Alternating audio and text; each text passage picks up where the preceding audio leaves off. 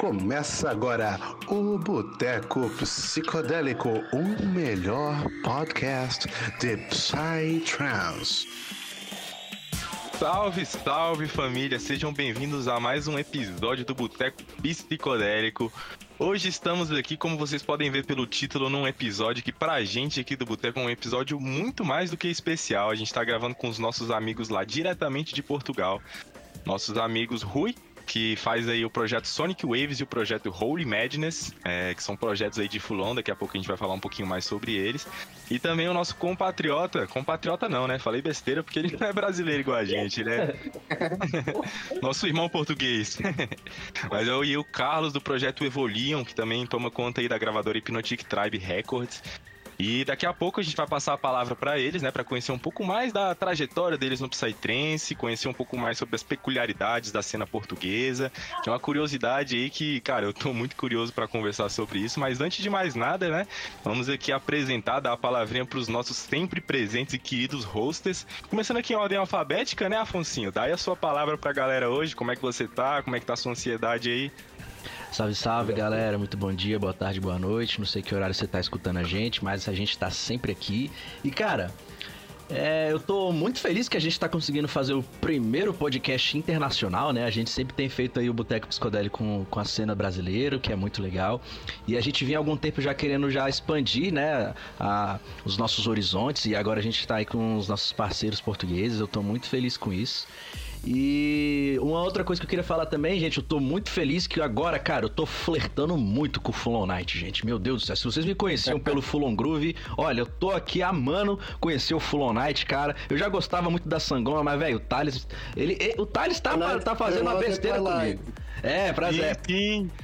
É, eu ia, a gente vai até falar sobre isso, porque aqui no Brasil a gente chama de um nome, aí vocês chamam de outro, mas o importante é questão de qualidade, né? Não? Tá ligado, pois é. Eu tô flertando muito com a, com a Luna Moon Records, gente. Ô gravadora ah, maravilhosa. Viciei o menino, viciei o menino. e você, Rogerzão, como é que você tá, mano? Só na paz por aí no sul desse país? Ah, tô tranquilo, tô bem tranquilo. É tão tranquilo que eu tô achando até estranho. É ah. isso. Sempre na tranquilidade, na paz, assim que é bom, mano. Pô. Só agradece. É, mano, eu, pô, tô felizão aí, né? Que a gente tá cruzando o oceano. Né, pô, da primeira vez eles, eles vieram até Portugal, isso é muito da hora. E, porra, sinto mais que bem-vindos aí no Boteco. Um prazer trocar essa ideia. Trocar a cultura, né? Trocar ideia, é muito importante. Sim, cara, é sempre certeza. muito bom. E hoje eu tenho certeza que vai ser um papo muito engrandecedor. Eu pessoalmente digo que, que eu sou muito curioso para entender um pouco mais sobre como é que é a cena em outros países, né? Eu até pouco tempo atrás conhecia só a cena de Brasília, nunca tinha ido em uma festa fora, nem é, conversado com alguém para entender como é que era, né? E agora eu vou conversar com pessoas que vivenciam a cena lá da Europa, né? Com certeza deve ser um mundo bem diferente daqui da gente. Mas então, dando início a esse papo, mano, queria passar a palavra para vocês, rapaziada. Queria que vocês contassem um pouco de como vocês conheceram Psytrance, que é essa cultura maravilhosa aí que permeia o mundo inteiro. Onde você for nesse mundão vai ter algum doido que curte esse tipo de som que a gente tanto ama. E vocês aí de Portugal, mano, como é que foi a trajetória de vocês? Como que vocês conheceram essa cultura? Conta aí pra gente, mano. Uh, posso começar eu? Pode, uh, com certeza. Então, uh, eu. Primeiras festas. A primeira festa que eu fui foi há cerca de uns 11 anos atrás, na, em Almeirim. É um, num sítio muito. Houve, houve, muitas festas lá, que é a Calha do Grupo. É muito conhecido aqui em Portugal. Hoje em dia já não se faz tantas festas porque ficou um sítio muito batido. É um bocado por aí. Uh, mas uh, eu nunca tive ideia de ter uma label nem de trabalhar com a cena do Psytrance. Eu ia às festas, eu fui para as festas e cheguei lá e cobri o meu mundo. Foi, foi quase isso. E depois daí foi tudo uma bola de neve, né? Eu já, já trabalhava com música, com a, cena do hip hop, uh, sou beatmaker. Uh, fui DJ de hip hop durante algum tempo também, mas depois deixei isso para trás. Porque comecei a investir noutro, noutro tipo de artes, uh, nas artes do espetáculo. Tive muito tempo a trabalhar em, em eventos medievais, em, em, espetáculos de fogo e Caraca. foi por aí. Uh, depois deixei a cena do hip hop quando comecei a ir para as festas, porque tomei, comecei a tomar o gosto foi pela música eletrónica. Uh, comecei a fazer as primeiras free parties com um amigo meu que é o Diogo, né, neste momento está, está em Macau. Diogo, se estiveres a ver, um grande abraço, muitas saudades tuas. Uh, e foi, foi com, esse, com esse rapaz, com o Diogo, que eu comecei a cena da label. No início foi tudo uma brincadeira. Depois ele viajou para Macau e eu continuei sozinho. E pronto, foi, foi tudo aos poucos, né? Já, já, já lá vão sete anos. Uh, em relação a eventos de festas, não, não, não temos assim um, um grande, uma grande história de, de, festas, mas nós sempre trabalhamos mais uh, no trabalho de casa, né? Roçar só, em, pronto, o trabalho que os artistas fazem de casa, né? Porque é o, o, trabalho que ninguém, o trabalho que ninguém vê, é basicamente isso. Do que propriamente apostar na cena das festas. Mas espero que no futuro próximo, se, se isto da pandemia se resolver em breve, se nos permitir, que a gente também possa juntar-se aos nossos irmãos que organizam festas e bombarmos aí com as festas em Portugal também. É isso aí.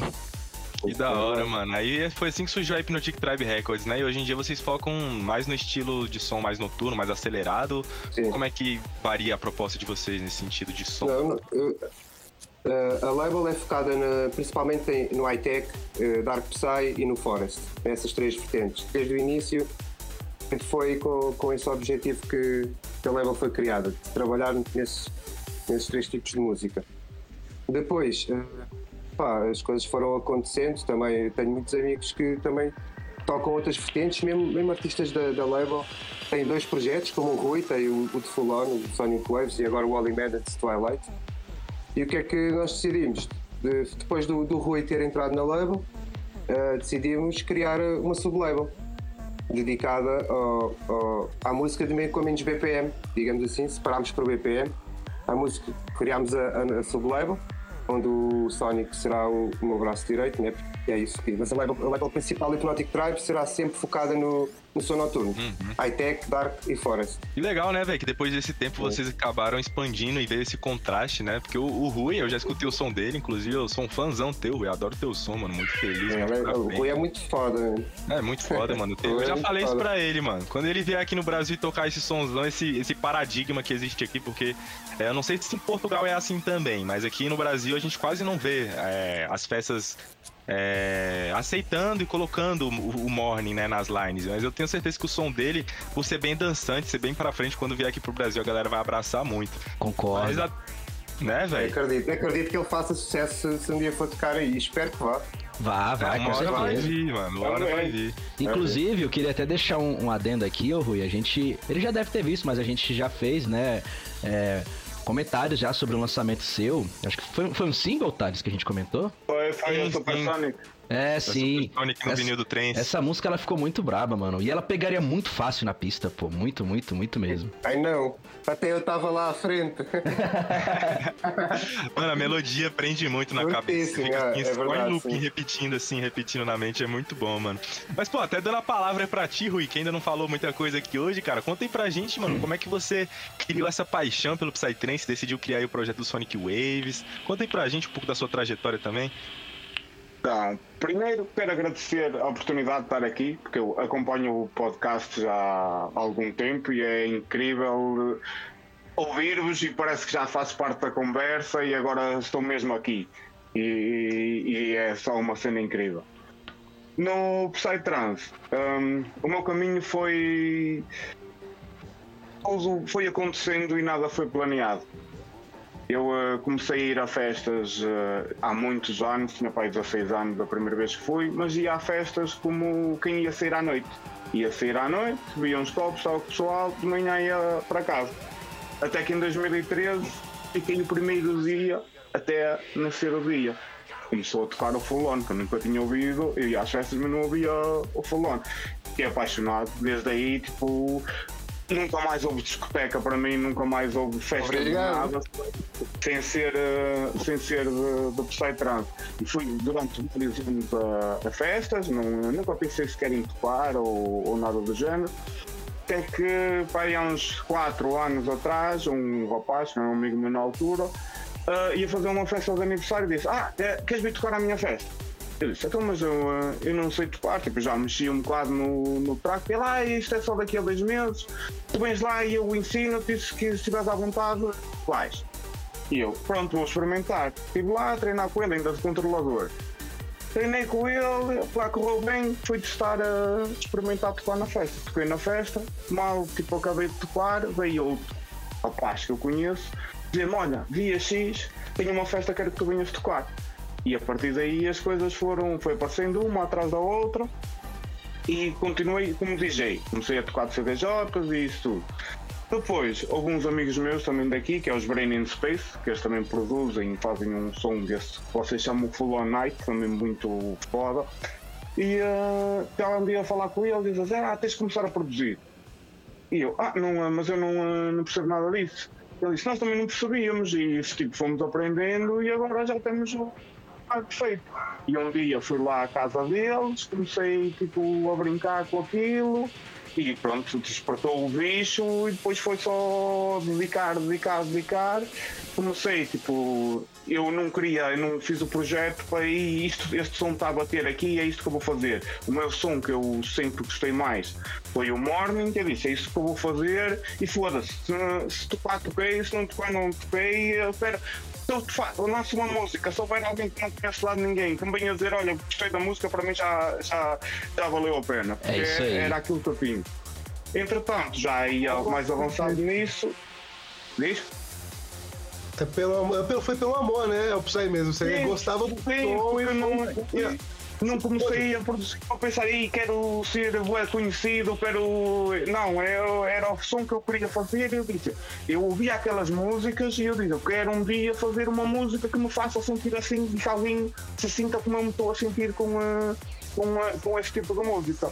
E mais tarde, com um amigo meu, que é o Shai, decidi também criar outro projeto eh, do Twilight, que é outra vertente que eu gosto muito, e como eu queria também começar a produzir, e fizemos esse projeto em dupla. Está um bocado mais, tipo, já só, ainda só temos duas músicas lançadas, mas está a andar. Sonic Wave já está praticamente o live acabado, estou à espera que acalme um bocado isto e haja uma festa grande, sem limitações, para poder estrear o live. É isso. Vai ser no ano que vem, vais partir a cabeça toda. Ele vai tocar o live no ano que vem, vai abrir para o Electrosun e vai partir a leixa toda. Vai mesmo. Grande, grande Sonic Waves, cara. Ah, com certeza, mano. Imagino que vocês devem estar na mesma fissura, na mesma saudade das festas que a gente aqui. Mas confesso que a, gente aqui no Brasil tem a visão de que aí na Europa, em geral, a- a- as coisas já voltaram muito mais ao normal, né? Vocês já até conseguem ver alguns claro. eventos acontecendo, né? Em alguns países isso sim, claro, mas aqui em Portugal ainda não. femininas. Uhum. É, Sim, tem- tem- tem- aqui em Portugal tem, tem havido umas festas pequenas, lá com entrada limitada, passar em 200 pessoas. Mas mas de- 8 horas de festa. São flascas É, que são permitidas já? É tipo um brunch, é um brunch. Elas são É, permitidas? é, é. Então, com determinadas regras, tens que ter lugar sentado. Se chegar a lá alguém, não pode haver ninguém que não tenha um lugar para se sentar. As divisões, tipo, em grupos de 10, não pode ser mais de 10 pessoas. Toda a gente tem de andar com a máscara para ir ao bar, para ir ali, etc. Mas é o que há. Melhor que nada, já dá para matar o bicho. É, já dá pra matar um pouco É, pois é. Mas deve ser muito estranho, assim, a gente que é acostumado a. igual aqui no Brasil, do mato e sonzeira cortando, e agora É todo, verdade.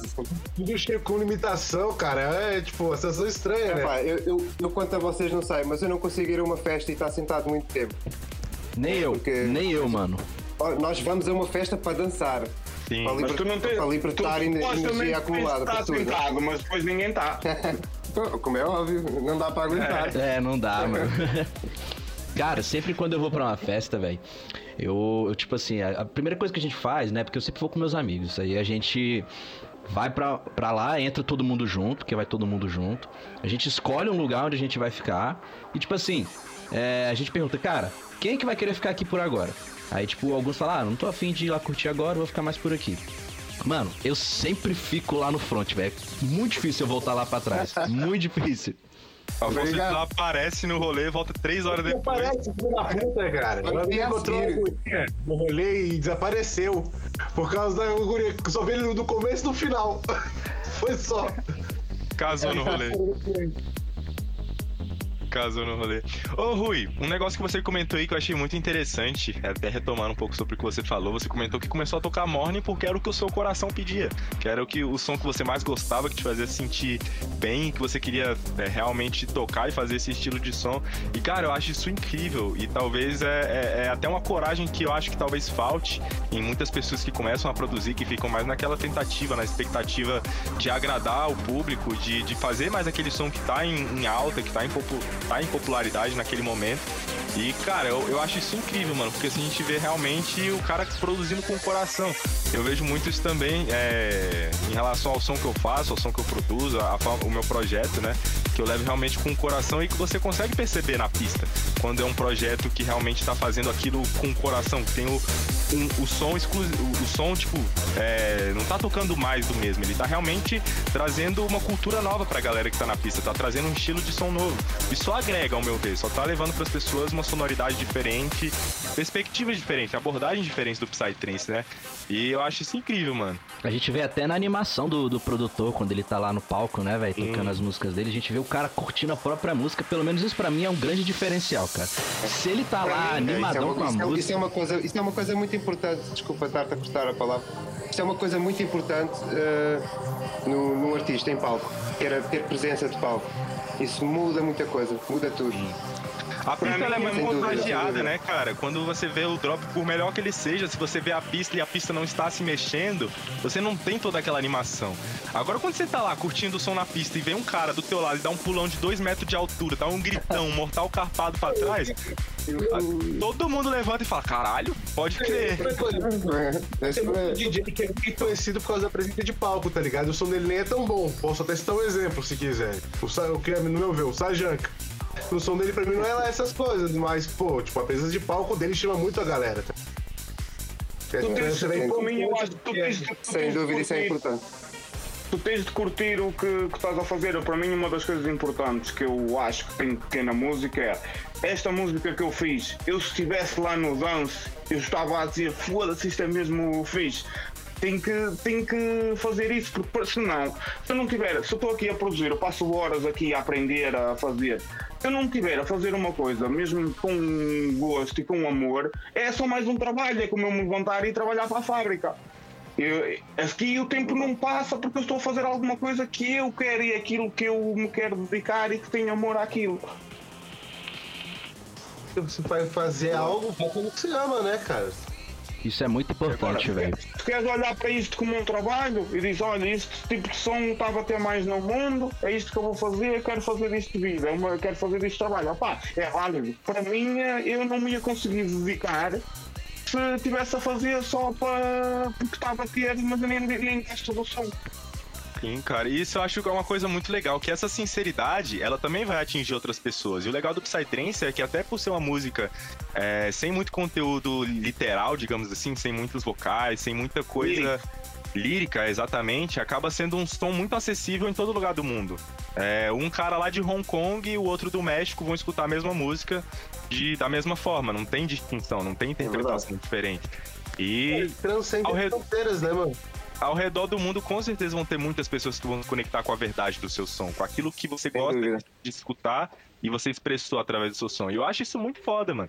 É uma parada que o Psytrance tem, que é uma das coisas que eu mais valorizo e acho foda dentro dessa cultura, que é essa globalização que a gente tem, sabe?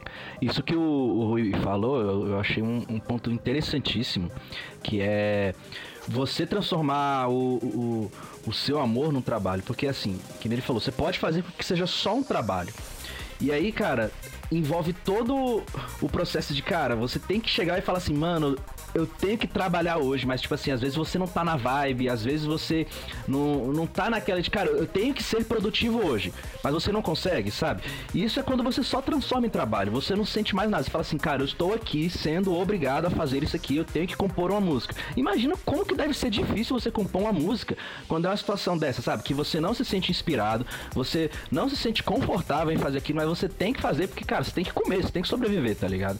Aí agora, quando é diferente disso, quando é tipo assim, algo que você já gosta, algo que você se interessa, é, é muito mais fácil você fazer a sua própria música, sabe? Você fazer, pô, tenho que produzir. Beleza, eu tenho que produzir, mas você já tem a sua inspiração, você já tem a proatividade, até a vontade mesmo de você ir lá e fazer a música. Então, você transformar o seu trabalho, né, melhor, uma coisa que você gosta no seu trabalho é muito importante, para não ser tipo algo monótono, algo chato, algo que você não vai ficar é, com falta de vontade de fazer não é trabalho, simplesmente não é trabalho. Tu estás, estás a divertir, claro. estás a fazer Exato. uma coisa de camas que pode um dia vir a trazer-te um benefício financeiro ou não, mas se não trouxer também está-se bem porque tu estás a aproveitar o que estás a fazer. Enquanto se fores fazer isso com o objetivo de ser um trabalho, se correr mal, tu vais ficar desiludido porque tu querias era ganhar dinheiro com aquilo tu não estás feliz com a música que fizeste, pronto, não há dinheiro, há felicidade. Vais trabalhar para o outro lado. É, é. E, e, olha, que, olha, que agora, olha que agora a pandemia fez os, os artistas sentirem muito isso. Que havia, havia muito artista que vivia só, só disto, né? Que vivia só para isto e muitos uh, com vários projetos e a produzir vertentes que, que nem é o som que mais gosta, porque pronto, vivem só disto e, e pararam por completo, né? Nessa é, pandemia, é é, uma coisa que eu notei bastante na pandemia foi a liberdade criativa e a experimentação dos artistas. Eu vi isso muito em muitos projetos. É, eu notei isso bastante, por exemplo, no Earth Space. Não sei se vocês conhecem esse projeto, é um projeto aqui do Brasil. Ele solta pela, pela Nano Records. Ele tem o Earth Space e tem o Melting Point, que ele faz o projeto com o Brainstorm. É, é, Melting Point é incrível. Isso, pois é. Aí, tipo. É muito bom, é. É muito, cara, é muito brabo. E a gente, inclusive, já conversou com ele, é o Matheus. Inclusive, Matheus, grande abraço para você, você é muito foda, Nossa, cara. Não. É, e aí, cara, o que, que eu percebi? Tipo, é, nessa pandemia, ele tem feito muito mais experimentação, tá ligado?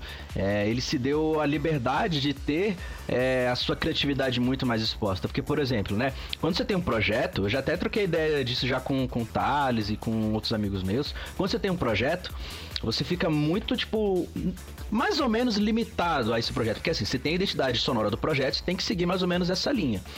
E aí, é, eu percebi nas músicas que ele tem feito, porque eu acompanho as redes sociais dele, também naqueles, naquele lançou, elas estão um pouco diferentes da, da, da, da que é, você entende como característica do projeto dele. E isso é muito massa, saca? Eu não vi só isso nele também, eu vi isso em outros projetos. Eu vi gente é, intensificando projetos deles, por exemplo. Tem dois produtores aqui no Brasil, o Akasha e o Avancet, e é, eles têm um projeto juntos, que é o, o Digitalk. E eu achei bem legal que, assim, nesse projeto deles, o Digitalk, eles têm uma mistura dos dois projetos, mas, assim, eles não ficam tão presos às alçadas que seriam os dois projetos. Eles têm uma liberdade criativa muito maior, saca? Eu achei isso bem interessante que a, que a, a pandemia conseguiu trazer, né, na, na, na cena do Psytrance, tanto nacional até mesmo internacional, saca?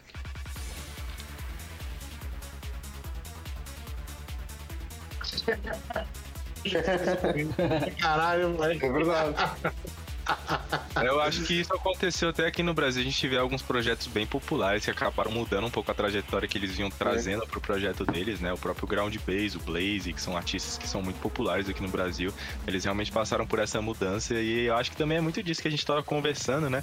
Esse período de pandemia foi um período de, de, de das pessoas entrarem em contato com suas verdades internas, né, com suas próprias vidas, e questionarem muito. E não é à toa que surgiram muitas mudanças, muitas reflexões e muita coisa mudou nesses dois últimos anos aí. É, porque eu acho que, tipo assim, a galera ia, ia vivendo tanto no automático, né? até todo mundo, é, no pré-pandemia, até tudo acontecendo, tá vivendo tão automático, fazendo tudo, tendo que fazer as coisas acontecerem, e do nada tudo é freado, cara. Isso que é o, que, que é o foda, tá ligado? E você é freado, e você dá de cara que, porra, e agora? O que eu vou fazer? Então aí você, tipo, para de viver no automático e passa a refletir sobre, pô, o que, que eu tô fazendo, tá ligado? Será que é isso mesmo que eu quero fazer? Será que é essa porra mesmo que eu quero Exatamente. Isso também serviu para acabar um bocado com aqueles que estavam estar. Porque tu chegaste a um é. ponto que tinhas ou, ou é isso que tu queres e tens que te esforçar e aguentar, ou então abandona e vai fazer outra coisa. E tu vias quem é que, mesmo assim, continuava a fazer música, continuava a lançar música, que não ia ter o mesmo impacto porque não iam ter um dance floor para, para tocar, mas continuavam a, a dar música a público, não, mesmo sabendo que o retorno não ia ser eh, como poderia ser sem essa, sem essa pandemia por fazer, né? Por amar fazer.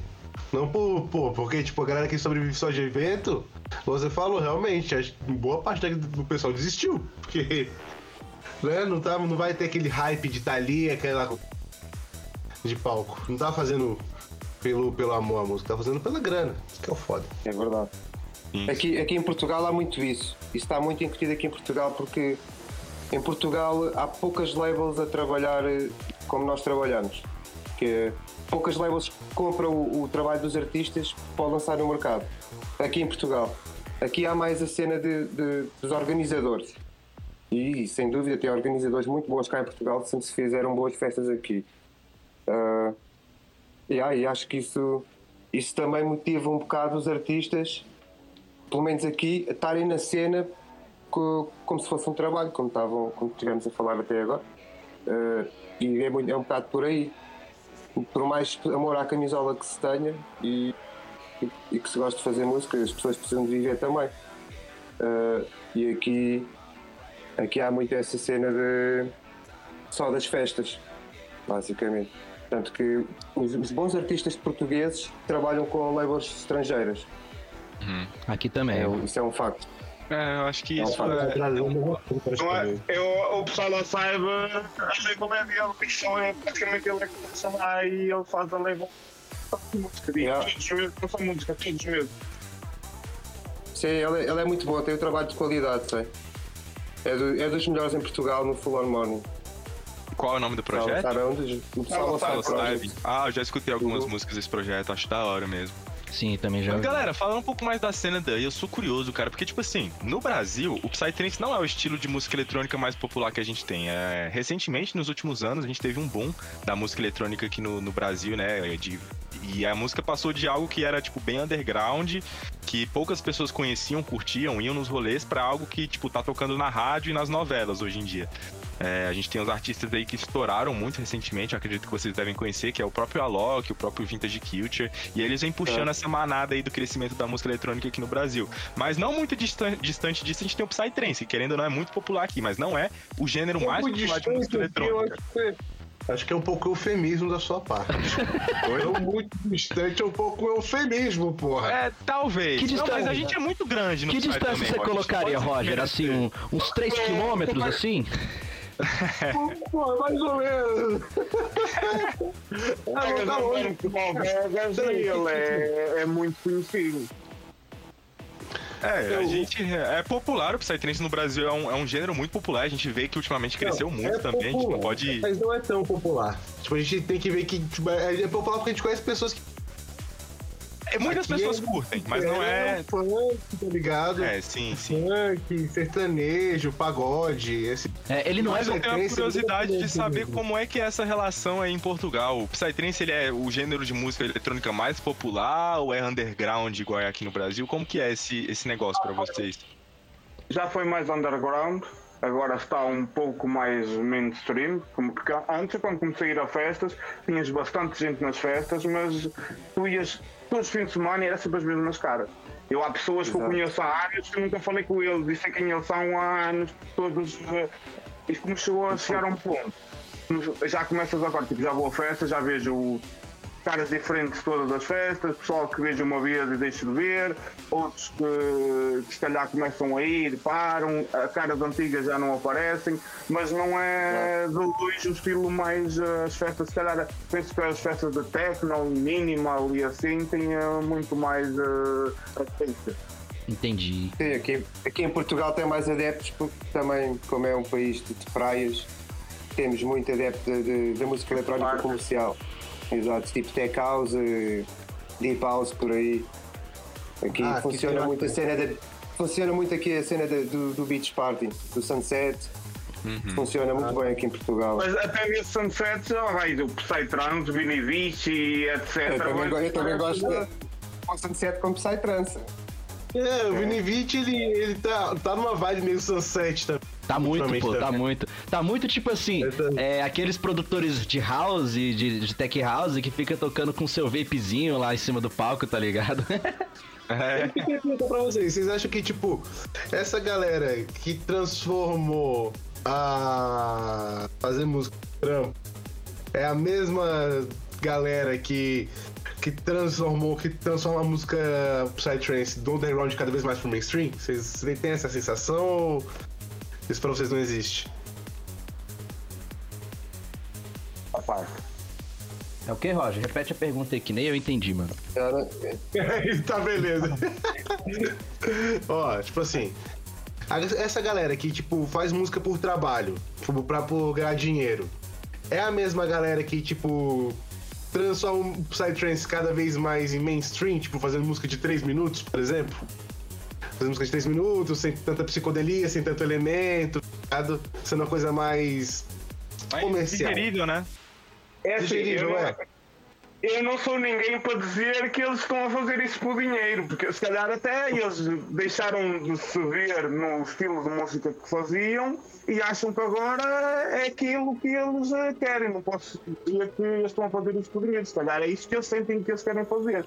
Mas eh, sim, começa a a ser mais conhecido fora do Psytrance, é o que acaba por chamar o pessoal porque eles vão porque tinha uma ideia aí, eu Vini Beach, Psytrance, nossa seleção de trance, a ver, e depois chegam lá e olham, uns ficam e outros levam com outra coisa que não estavam à espera e não voltam.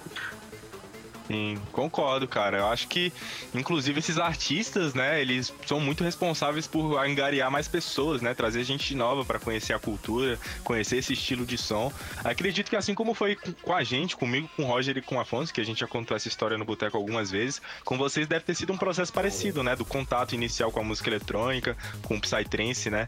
É, comigo, pessoalmente falando, eu comecei curtindo o progressivo mais dançante, mais comercial mesmo. Quando eu comecei a ir nas festas, eu era muito fã de projetos como o Capital Monkey, é, o próprio Vegas, Freakaholics. Eu não sei se vocês conhecem esses projetos, mas foi o, o primeiro estilo de som assim que eu comecei curtindo, comecei quando eu fui no Psytrance. O Vegas já que- veio a Portugal. Sim, ele é, ele é gigantesco, Já né, cara? Já tocou É, o mundo Vegas, inteiro o. Vegas, o Vegas não é um. Esse eu tenho certeza que ele não faz porque ele faz e ele ama mesmo aquilo. Já tive eh, aquele curso da PME que fiz ele foi o, o mentor do, do meu grupo. A maneira como ele fala da música, tipo, tu contares uma história, teres uma, uma ideia para aquilo, ele fala daquilo como se estivesse a um filho, como se estivesse a, a começar a- agora. Tu notas mesmo a paixão hum, da maneira como ele fala e como te diz as coisas acerca da música, tu notas que aquilo, ele não, aquilo para ele não é um trabalho.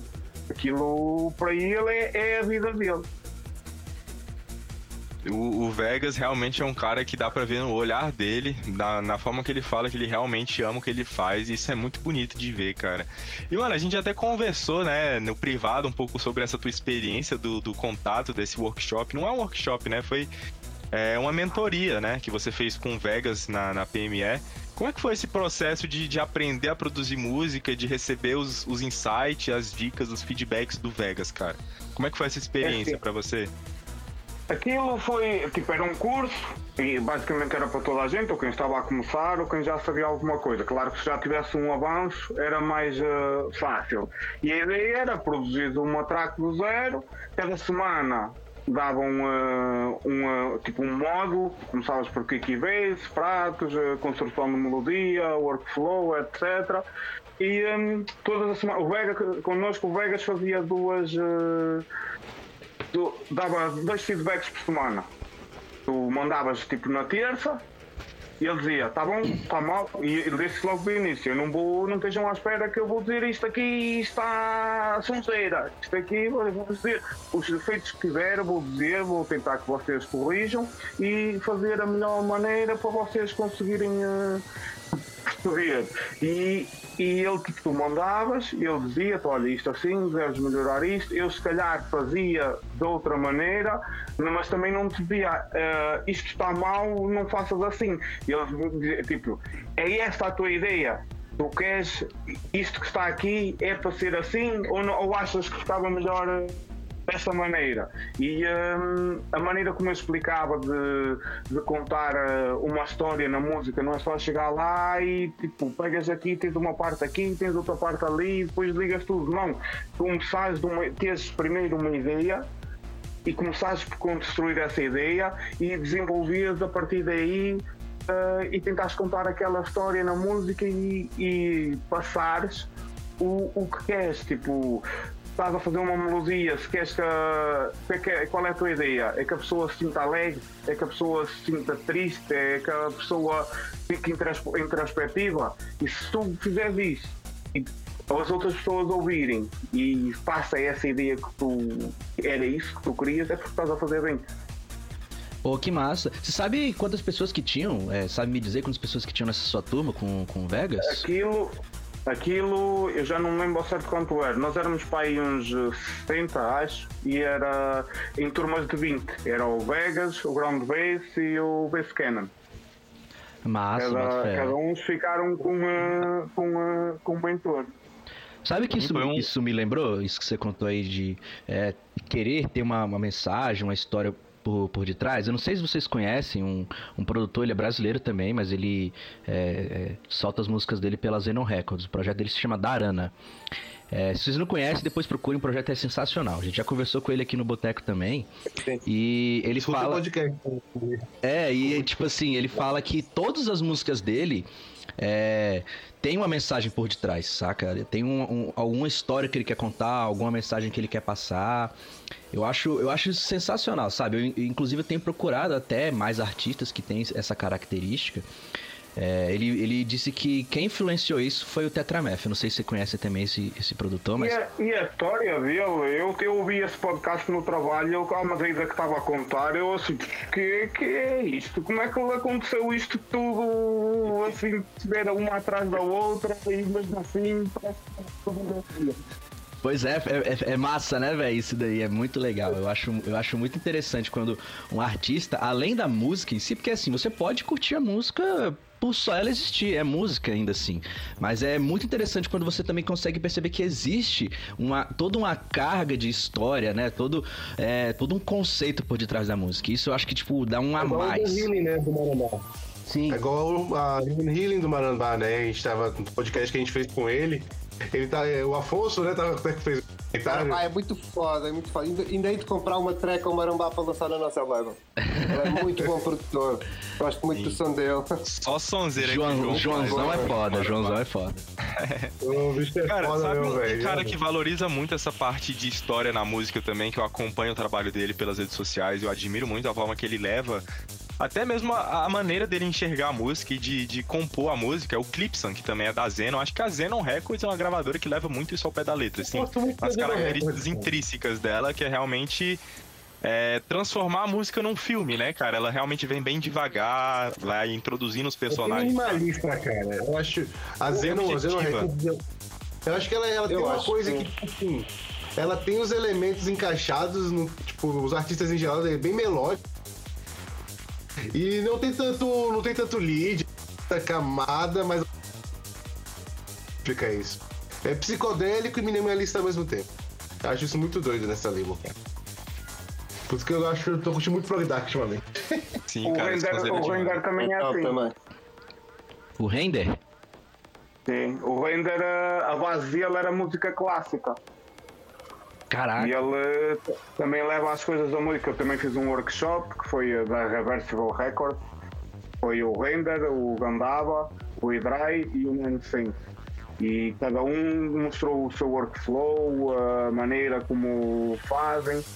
E cada um tem a sua cena. E no fim, até que eles juntos tu vês um bocadinho de cada, mas a maneira como eles fazem não tem nada a ver com o outro. E o Render, ele é muito isso de, da história, de, ele prepara tudo ali antes e depois é que ele faz uma, uma carreira assim, de sons de, de tudo e tu estás ali horas e não, tipo, aquilo não anda para a frente. E de repente começa a- ali a largar e ele já vai buscar ali, ele sabe o que é que quer a seguir. Ele, notas, ah, imagina, sons assim em FM, pode fazer pá, pá, pá, e ele ir lá buscar uma ao meio, a saber em que nota aquilo estava, e a pegar nela e metê-la lá, e tipo no sítio que ele pousava era onde, onde ia ficar bem. Fica, Mano, que Eu- eu foda, eu acho lembro sim. que você comentou, artes, que você eu comentou que, comigo. que nas artes, nas artes eh, há muito isso do artista pôr o que vai dentro dele, o, Sim. o, o, o que se passa na vida dele naquele momento, os sentimentos dele, tudo vai parte do artista, seja pintor, seja produtor, seja o que for. E, e acho que daí daí é que, é que se, é que se constrói boa música. Não é? É, é com, com aquilo, com as vivências do, do artista, porque o artista vai pôr tudo aquilo que está nele dentro da, da track. E acho que, é, acho que é por aí, um bocado por aí, sim. Isso que o, que o, que o Rui falou eu achei legal, velho, porque assim, eu não sei se muita gente conhece o projeto Render, eu conheci recentemente, inclusive, valeu, Thales, tamo junto. Obrigado. Render é um projeto muito massa, mano, muito massa, eu tô adorando conhecer esse projeto, o bicho manda muito. E tô mais feliz ainda de saber que, tipo, ele pega todas essas características e coloca na música dele, sabe? Isso é, é interessantíssimo, velho, muito interessante de verdade. Ele, ele lá no workshop, ele para a música, ele preparou uma coisa como se fosse uma orquestra, tipo, fez uma, uma coisa de contrabaixo e disse isto vai ficar aqui atrás, depois fez os violinos, depois fez isto, fez aquilo, e pôs ali uma cena de uma orquestra toda junta e depois aquilo virou Psytrance e fez uma intro com um remix, sabe aquela música que era, que era aqui há uns anos batia a que era aquela freestyle lá, Pocamadon, sabem essa música? Não, essa eu não conheço. Isso me pareceu familiar, mas. É mesmo muito antigo isso. Bem-vindo ao Não é bem. Psytrance, não é.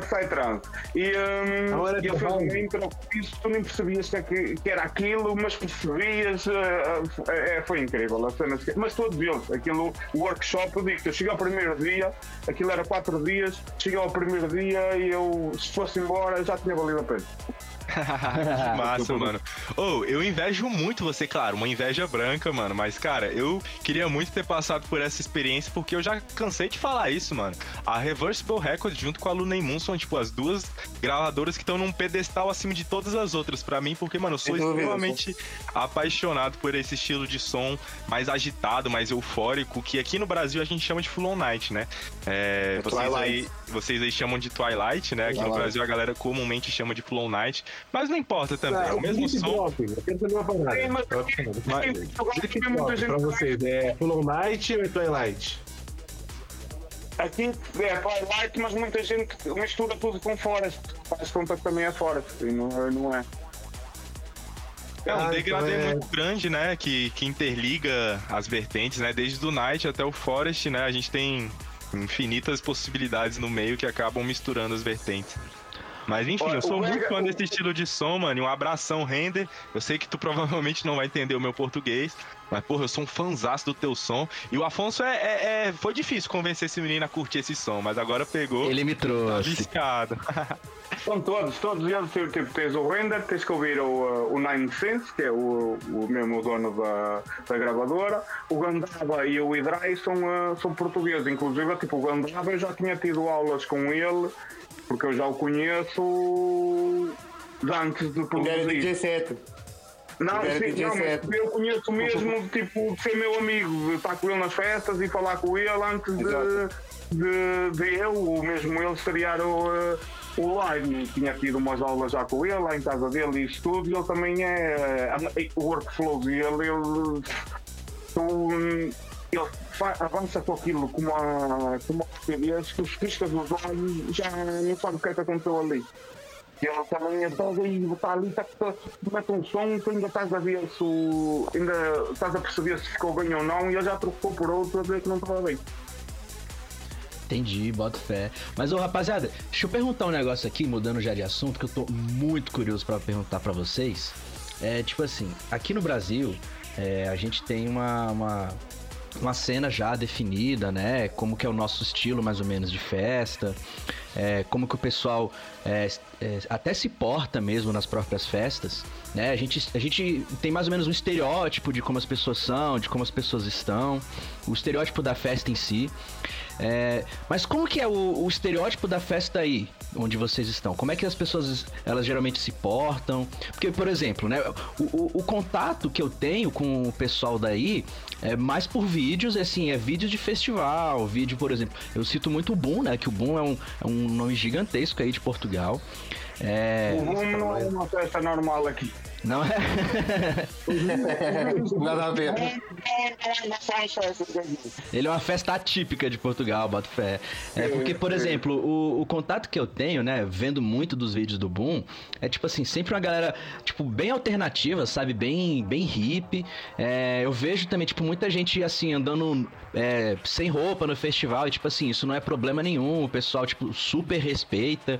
É, na cena daí, tipo, isso é, é, é reflexo do, da cultura de vocês, ou tipo assim, isso é exclusividade, por exemplo, do Boom Festival, sabe? Boom é um é à parte. exclusividade. É um, é um Sim, à mais. parte. Há mais, quando é festivais é assim, se é um festival que chama bastante estrangeiros, é uma coisa. Se é uma festa quase só com portugueses, é, é outra. O boom, tipo, uma, o português no boom é uma coisa de mim.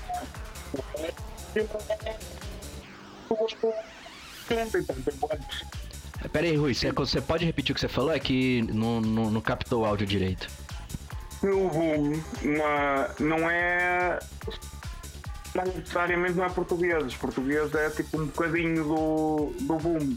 Quando é uma festa normal, é, o ambiente é diferente, a maneira de estar. Também depende da altura. Por exemplo, as festas agora não são como eram há, aqui há uns anos atrás. Tu vês Não tem nada a ver. pessoas, as caras, os estilos que, que vão. Tipo, antes era. Como é que eu ia dizer? Parecia que era quase tudo encaixava ali, no mesmo, na mesma caixinha, e agora não. Eh, Pessoal, de- se calhar vês lá um punk, se calhar vês pessoal que veio da discoteca, veio de um casamento para lá e está lá tudo misturado. Por um lado é bom. É, aqui também a gente vê muita diversidade na- nas festas em geral, né? A gente vê gente de tudo que é tipo, de tudo que é tribo participando dos eventos de Psytrance. Eu acho também uma coisa incrível, essa plura- pluralidade nas festas. Mas, cara, eu, tenho uma pergunta pra fazer pra vocês, mano. Aí em Portugal, a galera, aí na Europa em geral, a galera gosta de usar Oakley também nos rolês de Psytrance? É uma moda dos rolês, assim? Ou é uma coisa que não existe aqui? Porque eu não sei se vocês já ouviram em vídeos, em usar coisas tipo... Oakley, produtos Oakley, da marca de roupas O Oakley. Óculos Juliette. Ah, já, Pera aí. Eu tenho até aqui, ó. Vou ilustrar melhor a situação pra vocês. Esse Ah. esse Oakley. A galera que vai assim pros rolês Não, tem a calma, comum aí. Ah, Não, Ah, aí- daquele jeito. Se tiver isso, é brasileiro. É verdade? Quem tiver isso é brasileiro. Mano, isso aqui no Brasil é muito comum. Sério. Toda festa que você, você vai encontrar um monte de gente assim, velho. É, assim, com guarda-chuva É a também. imagem, é imagem de marca da festa do Brasil. Aqui, aqui era como muita gente tinha as rastas e os alargadores. É, por aí. E os cabelos às cores também funcionam muito. Sim, era aqui. tipo, como alguém chegava, ah, sabes quem é não sei quem? Ah, é aquele gajo de rastas com alargador. De rastas. Tipo, Olha, as podas flor são tipo 100 gajos de. Cinquenta. com largador. Cada lugar tem a sua moda rave, né, cara? é. Aí é desse jeito. A cena, a cena, a cena fixe do trance é, é isso, é tipo, tu lá, tu podes ser tu, podes ser o que tu quiseres, Exato. que, em princípio, a não ser que seja alguém que está lá que não devia estar, ninguém te vai julgar. Se tu queres chegar lá, se queres andar com um tutu cor-de-rosa por lá, as pessoas vão olhar para ti como se na rua tu andasses vestido com uma, com uma roupa normal. Não Quando o Psytrance é que uma, um homem já de meia idade, pintado de cor-de-rosa, de cuecas, ia ser um ícone. Sim, cara, o Mr. Pink, né? É, eu lembrei desse cara mesmo. Eu não sei. Ah, não, não, não, não, ele. Eu não sei onde é que ele é, mas é que eu faço vinhos, ou Mas ele já cá, teve, já cá teve em Portugal. Já quatro vezes. Ele tipo, é um ícone. Onde, em que mais cultura é que um homem de meia idade pintado de cor-de-rosa de cuecas ia ser um, um ícone. Exato. Com a varinha de condão, é, É mó muito legal. forte. Uma varinha. É, É, então, O cara realmente é um ícone mundial do Psytrance, né, mano? eu- é, todo mundo conhece o Mr. Pink, pelo menos quem gosta de Psytrance aqui no Brasil né, conhece também. Mano, eu tenho uma pergunta. Aí o- os rolês eles são mais indoor, tipo, mais em clube, ou aí o, acontece mais outdoor mesmo, tipo em fazendas, em chácaras, no meio do, do, do mato? Como é que funcionam as estruturas de, de festa aí? tudo. Tem tudo. Não, acho que é tipo, indoor- 50-50. Indoors mais pequeninas e quando é festas grandes é o espaço. Não há tanto mato, é tipo espaços abertos, mas é civilização, centros hípicos ou assim. Mas aqui há uns anos tu ias a festas todos os fins de semana, cada fim de semana era um sítio diferente um sítio incrível. Tinhas de parar o carro. Agora, é, lá está, é mainstream, toda a gente se queixa, eu tenho que caminhar Velhos 15 tempos. minutos até a. Eu já caminhei 10 minutos, 15 minutos, meia hora do carro para ir para o avanço lá para o meio do mato sem luz. Era assim, mas chegavas lá e o sítio era incrível. Tinhas rio, tinhas árvores, tinhas sombras, tinhas tudo. Ah, então Éramos isso se mantém, éramos porque felizes e não sabíamos. E, e- agora, se, se não tiver a carpetezinha na frontline, aí que faz muito pó. Yeah. Caso que 3 dias a tirar o pó do nariz e dos A deixar ali descalço. terra, a pisar a a terra. Era fixe. Cara, aqui também é assim, onde a gente mora, aqui na, na parte central do, do Brasil, né? Inclusive o Roger morava aqui em Brasília, que é a cidade onde a gente vive também. É, aqui a gente vive durante uma boa parte do ano uma seca muito forte. Onde, tipo, passam meses e meses sem chover. Inclusive a gente Cara, tá você- passando por ela. É, exatamente agora. Já tô com o nariz seco aqui, cara. Mas enfim, é, quando as festas acontecem nesse período, cara, vocês têm que ver, mano. Às vezes dá redemoinho de, de, de poeira, cara, que dá uns furacões no meio do rolê de Quando poeira. ia aqui, tu não vias o frontline, só vias pó no ar. É, só que- sobe assim, mas é, eu acho que é bonito, cara. Tirando que quando você tá lá no meio você não respira, Vira é um legal. croquetão, vira um croquetão, né, cara? O cara já tá so... sobe aquela poeira, o cara vira um croquete. É, vira uma pessoa milanesa. E andas, andas para aí dois dias aqui com a terra aqui atrás na. Ah, na então fica aqui entalado. Temos aqui uma bola de terra. Ah. Posta no chão onde sai um tijolo, né? A primeira vez que eu fui numa rave com o Thales, e aí, tipo assim, foi, acho que foi até quando eu conheci o Thales. É, a gente tinha ido no, no- numa rave que, velho, É, Foi aquela lá, aquela que teve um sol maldito. Foi, é, teve, essa aí teve um solzão brabo, mano. Velho, foi, foi, foi insano, porque, tipo assim, tava muito, muito, muito seco aqui em Brasília, saca? Velho, quando tocou um DJ 6 horas da manhã, foi. Foi. Cara, não dava pra ver, foi que nem o Rui falou, não dava pra ver o palco, cara, não dava pra ver. Era tanta gente pulando e, tipo, velho, era, tinha tr- 30 toneladas de poeira no, no, no, no ar, tá ligado? Era, tava foda de enxergar, velho. Mas é o, que a gente, é o que a gente tem, tá ligado? É pra, é pra usar mesmo. Ah, ah, Nossas peculiaridades, né, cara? Com o passar do tempo você até adquire um carinho por isso. Você vê aquela poeira, inclusive até de respirar poeira eu tô. tô com Cara, a poeira é legal.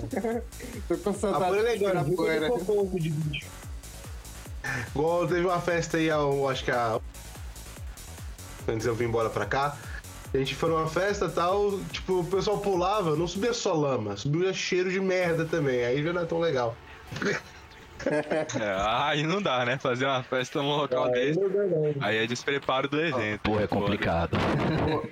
Uh, Deixa-me contar para vocês, uma festa que ficou na minha memória aqui em Portugal foi o Goa Gil de 2013. Hum, Porque, porque de, manhã, de manhã não havia água na festa em lado nenhum, porque tinham cortado a água potável eh, para a festa e não havia água no bar. E a única coisa que tínhamos para matar cedo era vinho tinto. Um Nossa! Gil de manhã, cheio de pó, tudo a matar cedo com vinho tinto naquele dance floor. Foi. É saudades mesmo. aí todo o rolê se embebedou na sede de, de água, né? É- Essa experiência aí, ô Carlos, que você falou de, de, de faltar água, a gente já presenciou também uma vez, mano. Eu e o Thales e o Roger também. A gente presenciou uma festa dessa. Eu não tava, eu não tava não. Tava não? Ah, é verdade, o não. Roger não tava. Tava eu e o Thales só. Mano, cara, foi, foi difícil. O, o- porque, tipo assim, imagina, né? De noite, de boas, tudo rolando tranquilo, mas, cara, foi faltar água na pior hora do dia, velho. Quando o sol tava mais quente possível, o, o- sabe, o sol rachando. Não tinha tenda direito, porque assim, a tenda que tem lá era só, tipo, aquelas tendas coloridas, tipo Psytrance, que às vezes não protege nada. E, tipo assim, tava lá o sol moendo, moendo nós, um lugar sequíssimo, tipo, duas horas da tarde, e, velho, sem água. Sem água lá pra galera. A galera se fudendo, se fudendo. Eu não sei nem se tinha bebida alcoólica pra galera desse beber aí, tá Cara, não ligado? sei nem como é que eu tô vivo hoje depois desse dia, velho. Cê é louco. Ai, só saudades, cara. Mas, rapaziada, posso mudar de assunto? Queria fazer uma pergunta aqui pra vocês dois. Pode não. E Não posso. Não fazer. não, não, a Mentira. Afonso, Afonso e Roger, cala a boca, o podcast é meu, eu faço o que eu quiser. O podcast é nosso, né, galera? Mas mesmo assim eu faço o que eu quiser. E eu queria perguntar pra vocês, galera, quais são as principais referências sonoras de vocês? Vocês dois comentarem aí agora há pouco da trajetória de vocês no Psytrance, dos seus respectivos projetos. Eu queria saber quais são os artistas que mais inspiram vocês, que vocês gostam de escutar no dia a dia e inspiram vocês a produzir o som que vocês fazem. Claro, o Carlos nos high-techs dele e o, É. e o Rui no, Mas nos eu, eu, posso, eu posso partilhar para vocês, eu quando comecei, quando passei som na- nas primeiras festas era Full On Morning. Só. Você tocava também? Sim, DJ set Full On Morning, exato. Olha Porque só. é, é o- porque é o mais famoso aqui, né? E, né? E as festas pequenas onde eu ia tocava sempre Full On Morning. Mas depois também, epá, eu tive dois anos parado, a, a label teve do- dois anos parado porque eu tive uns problemas pessoais na minha vida e a música teve que ficar de lado. Mas depois quando voltámos, eh, eu decidi mudar o meu projeto para, para o iTech. Até porque como é, é o tipo de som em que a label é mais focada, acho que, que fazia sentido eu mudar para esse tipo de som. Uh, mas eu, eu, por enquanto tenho só uma track minha de Dark Psy que já saiu faz tempo, foi, saiu no, no primeiro VA da label. Uh, tirando isso, não tenho assim muitas tracks minhas, tenho todas por acabar. Está tudo em vias de, de, ficar para fora. O Sonic está muito mais avançado na produção do que eu. Está mesmo Altas aí. sonzeiras e. Barra pesada da produção. E quais são tuas, tuas inspirações, tuas influências, Rui? Ah, uh, neste momento, os da high-tech, eu, eu gosto muito da, da OVNI Records. Sigo, sigo muito o, o som deles. O Paul Peck, gosto muito do Paul Peck. É dos meus preferidos. Já do Neo Control também gosto. Uh, também gosto da, da Blackout. Tem bons artistas. Bom não é? Muito. Uh, Eu não, eu não me foco muito no, não me foco muito em artistas específicos. Vou pela label e vou ouvindo o, o que é que eles lançam. Também gosto muito da Warrumaja. Também tem, tem um tipo de high-tech mais underground. Uhum. Também gosto que aqui em Portugal se calhar ainda não funciona tanto. Tu, Aqui- Carlos, você já escutou a Dark Prisma, uma gravadora argentina de high-tech? É um tipo um, um high-tech um pouco mais. É, O mais é da da Sai. Prisma, não é? Já chegou Acho a que eu escutar? conheço. Acho que eu conheço. Artistas como Frantic Noise, Glosolalia, Megalopsy. A Galapsai conhece, sim. Sim, eu sou, sou de todas as gravadoras de, Já, desse estilo de som, pra mim a Dark Prisma é a que mais se destaca. Eu sou muito fã, cara. Inclusive, É, Carlos, eu ia, eu ia até pedir pra você tipo, passar umas- recomendações, não só pra mim, mas. É. Pra. Ih, acho que caiu.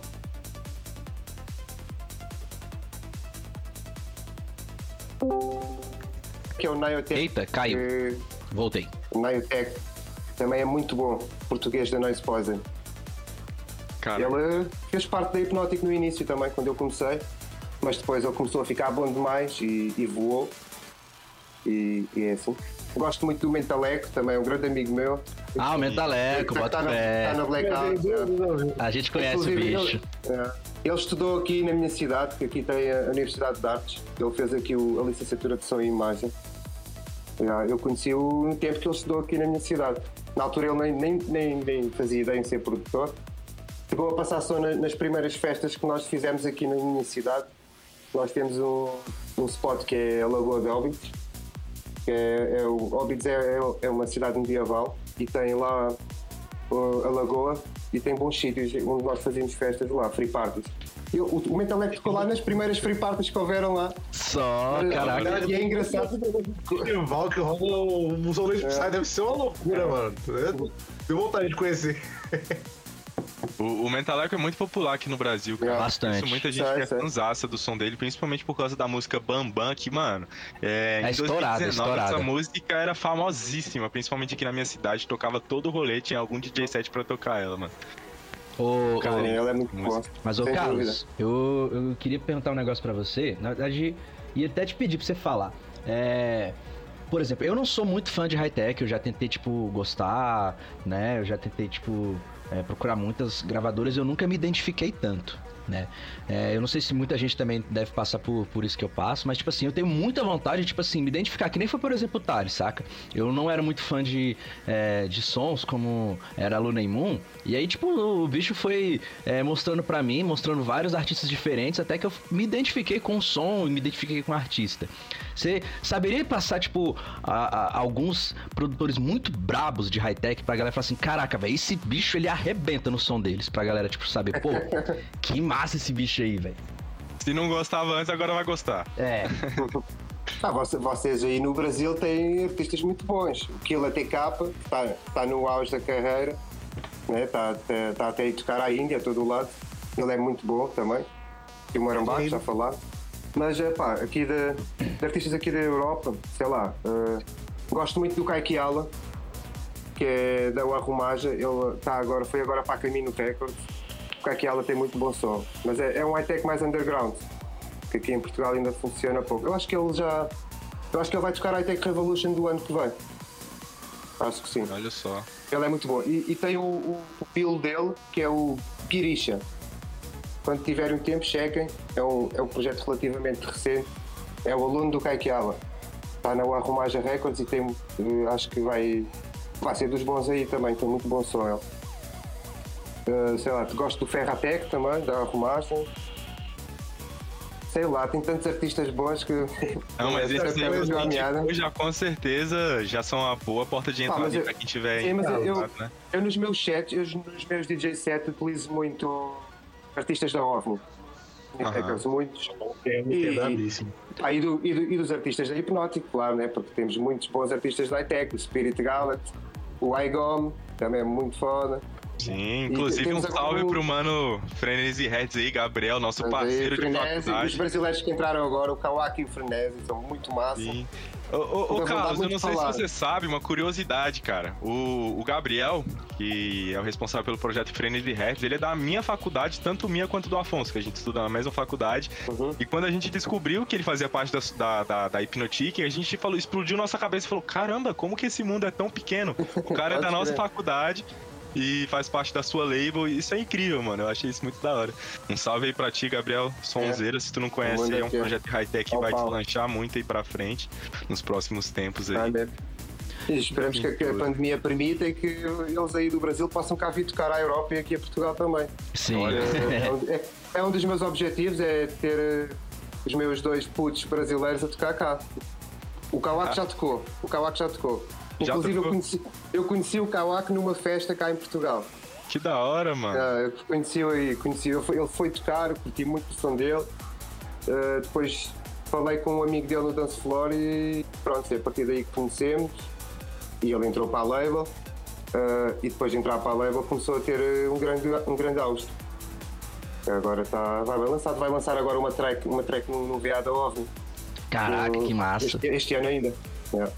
Show eles de bola. dois são, são artistas muito, muito fora da curva pra mim. Eu acho eles muito criativos, mano. Eu e tenho certeza que eles vão estourar aí, com certeza, na, claro. na cena aí. Sim. Ah, ainda, olha, ainda, ainda bem que, que, que os encontrei, né? Que, que os pus na label, porque nós também trabalhamos como grupo, não é? E é bom porque eles, eles estão a aprender também com artistas que já têm muito mais tutorial na cena Psytrance e que já têm mais experiência de produção. E isso é Sim. é bom para a evolução deles. Inclusive agora no VA que estamos a trabalhar, uh, pus-os a, a fazerem collabs entre os artistas da label, o que é bom para, para o desenvolvimento deles também. Realmente. Vai sair, até um, vai sair até um collab, já estou a dizer, vai sair um collab agora no próximo VA que é Kawak versus Frenesi versus Spirit Galactic versus Igon. Caraca! Nossa, As quatro fodas da label, tudo no mesmo track.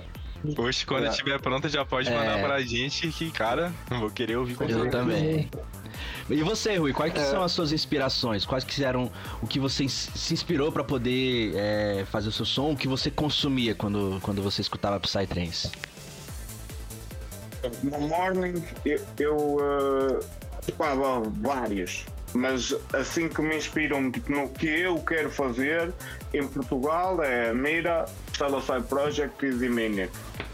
Depois, fora, os israelenses, uh, Vibe Tribe, Spade, 6%, uh, essas ondas assim.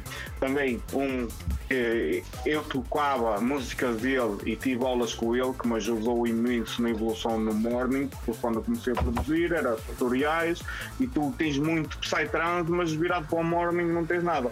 Foi o Alien, o Alan, o Radioactive Project. Que é daí do Brasil. Eu tenho dois projetos, o Radioactive Project e uh, For Weekend. Ah, sim, sim, tô ligado qual que é. Não sabia que tinha foi, projeto. Foi dos primeiros a dar uma aula específica de, de morning. Foi, é, é aí, tipo, até ali eu estava num patamar que tipo, conseguia fazer algumas coisas, mas não conseguia desenvolver mais para aquele morning mesmo clássico que eu, que eu queria e as, as aulas com ele foi como deu um, um impulso mesmo grande. No Twilight é Reversible Records e Looney Moon Jump Street, uh, o grátis, Digital uh, Shaman. Jump Street, parceiro. Vem no Jump Street que o cara é muito bom. Meu Deus do céu. Que viciar o Afonso, cara. O cara aqui em Portugal trouxe-me um CD e o cara que eu, que eu tinha pedido. Ele é, é, é foda. Jump Street é o projeto dele agora também com uh, os Groove Brothers. Oxyflux, Oxyflux também é. Nossa, é sim! Muito, cara. O, o, Afonso tá de prova, cara. Ontem eu tava enviando a listinha pra ele, é, porque recentemente que ele começou a curtir mais esse som da Luna Moon, né? Aí eu já cheguei nele e falei, cara, eu vou te passar a listinha dos artistas que você precisa escutar, porque ele ficou muito fã do, principalmente do Jump Street, né? Aí eu falei, cara, já vai a listinha pra tu conhecer, já vai, escuta Rugrats, escuta Oxyflux, escuta Render, que tu não vai se arrepender. Eu falei, sim, velho. também, que é um artista que eu gosto muito dessa linha de som também. Não sei se você já ouviu, Rui, Siloca, projetaço, mano. Sim, sim. Mas é, e mesmo o Oxyflux agora também está a ganhar mais uh. Porque ele também, eu sou um dele, aquilo é, é seco para descascar. É, é aquele, aquele remix que ele tá tem da, da, da, Paperwork uh, vertical. E eu é quantas vezes não acordo com aquele ah, ah, ah, na cabeça. Sim, aquela parte pega demais, cara. Inclusive, tá no, no DJ set que eu tô montando aí pra soltar, porque, cara, eu quero mostrar esse som pra galera aqui do, do Brasil. Porque, querendo ou não, é um som que a galera da Luna Moon vem fazendo. E o próprio Jump Street é um projeto bem recente, né? Ele lançou o álbum dele no meio da pandemia. Eu acho que ele nunca tocou no Brasil. E eu tenho certeza que esse estilo de som, assim, frenético, bem groove da, da Luna Moon e da Reversible, por exemplo, vai, vai estourar muito aqui no Brasil. Eu tenho certeza certeza, acho, eu tenho certeza. Os caras tem que vir tocar Olha isso, olha, olha isso, pô! Caraca, velho, que foda, mano. Aí, galera, pra você que estiver escutando pelo Spotify, o Rui tá mostrando aqui pra gente o álbum Nanodropping, que ele recebeu a, a, cópia física do próprio Jump Street, mano. Muito foda. Inclusive, já fica a indicação desse álbum, que é um álbum incrível, fenomenal do cara, mano. Sensacional, galera. Eu tô apaixonado nesse álbum, velho. Pensando, né, cara? É, um, bicho é muito fora da curva, né, mano? É um projeto muito fora da curva, cara. Inclusive, uma coisa que eu tenho falado muito pro Thales, é, que eu achei interessantíssimo, é que, tipo, o som do bicho, ele é muito gruvado, tá ligado? O fulon dele é muito gruvado. E eu falo assim, cara, o som do bicho tá mais gruvado que o próprio Fulon Groove. Olha o nome da, da vertente, pô. Fulon Groove tá mais gruvado que os próprios caras, pô. Que porra é essa? Eu, eu gosto de, de, intimamente chamar o som da, da Luna Moon e da Reversible aqui com os meus amigos de Psy-Funk, cara, porque é um som bem funk, assim, bem grooveado, bem, bem juicy, né? Eu vejo os próprios produtores dando essas, esses adjetivos pro som. Eu acho muito foda, mano. O tal do Psy-Funk tanto a, a, a Moon como a, a Reversible também, a, aquelas decks que o Nonsense fez, tu usas isso e aquilo sons muda-te logo o grupo da, da música. Aquilo são, são a maneira como eles fazem aquilo que muitas vezes nem é melodia nem é nada, é só sons ali e leva-te com um, o, o, bass, o bass às vezes está reto e parece que não está. Parece que vai ali aos saltinhos. Sim, sim. Cara, esse tipo de som ele te joga, te traz, te leva, te vira do avesso. Pra mim, pra mim é uma putaria o som. Toda hora vem uma coisa. O que eu, o que eu imagino. É, vocês sabem o que é uma, uma calçada? Uma calçã? Uma calçada, calçada. É tipo calçada, uma estrada que, é, que as pessoas andam, aham, sim. Eu penso, é tipo, uma assim, leda pique a descer toda molhada e estou a correr por lá abaixo assim sem conseguir parar. É música. eu, imagino-me é assim, pela calçada abaixo a correr, mas não posso parar senão escorrega. Então assim. Tac, tac, tac, tac, tac. É, é, Faz É sentido. uma analogia boa, velho. Sim. Eu gostei. Muito foda, Olha, deixem eu, deixem eu partilhar só uma coisa com vocês que ia dizer há bocado, mas eh, Não. depois acabou por ficar. Procurem o. Olha, é, é a nova aquisição da label, é o Yavin. É o aluno do Mentalego. É o aluno do Mentalego e tem muito bom som. Ainda, não, ainda só lançou um som por nós, eh, mas eh, eu prevejo grande futuro para ele também.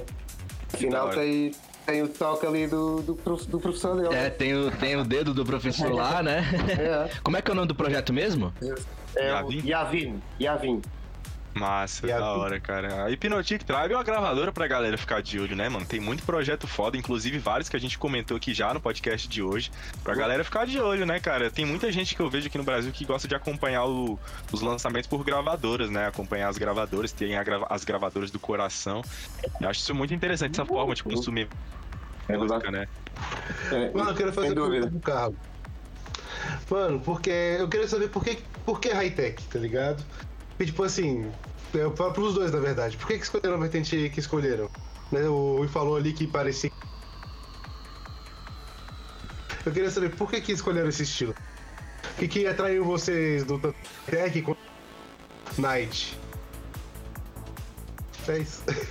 Então, epá, para mim, eu escolhi o high-tech porque, pá, da mesma maneira que para, o- para o Rui o Full On Morning é a música que lhe enche o coração, acho que neste momento o high-tech é a música que me diz mais alguma coisa. De todo, dentro, de, de dentro de todas as vertentes que há no Psytrance, acho que neste momento identifico-me mais com o high-tech. Eh, e, e foi por um bocado por aí que eu escolhi essa vertente para o meu projeto. Mas eu, pá, o meu- gosto é, é muito diversificado. Eh, Portanto, que eu ouço muito Twilight também. Flow, Flow Night. É. Quem Ouço será que é. fala errado? A gente ou vocês? Acho que é a gente que fala errado, hein? Mas Não sei. Ninguém fala errado, parceiro. É tudo Psytrance. é tudo Psytrance, aí gostei. Foda-se. E você, Rui? Como que você se apaixonou pelo Morning, cara? Eu, eu vi que o Carlos ele comentou agora há pouco que o Morning é muito popular em Portugal. E eu achei isso muito massa, porque aqui no Brasil eu já, Já comentei. foi mais.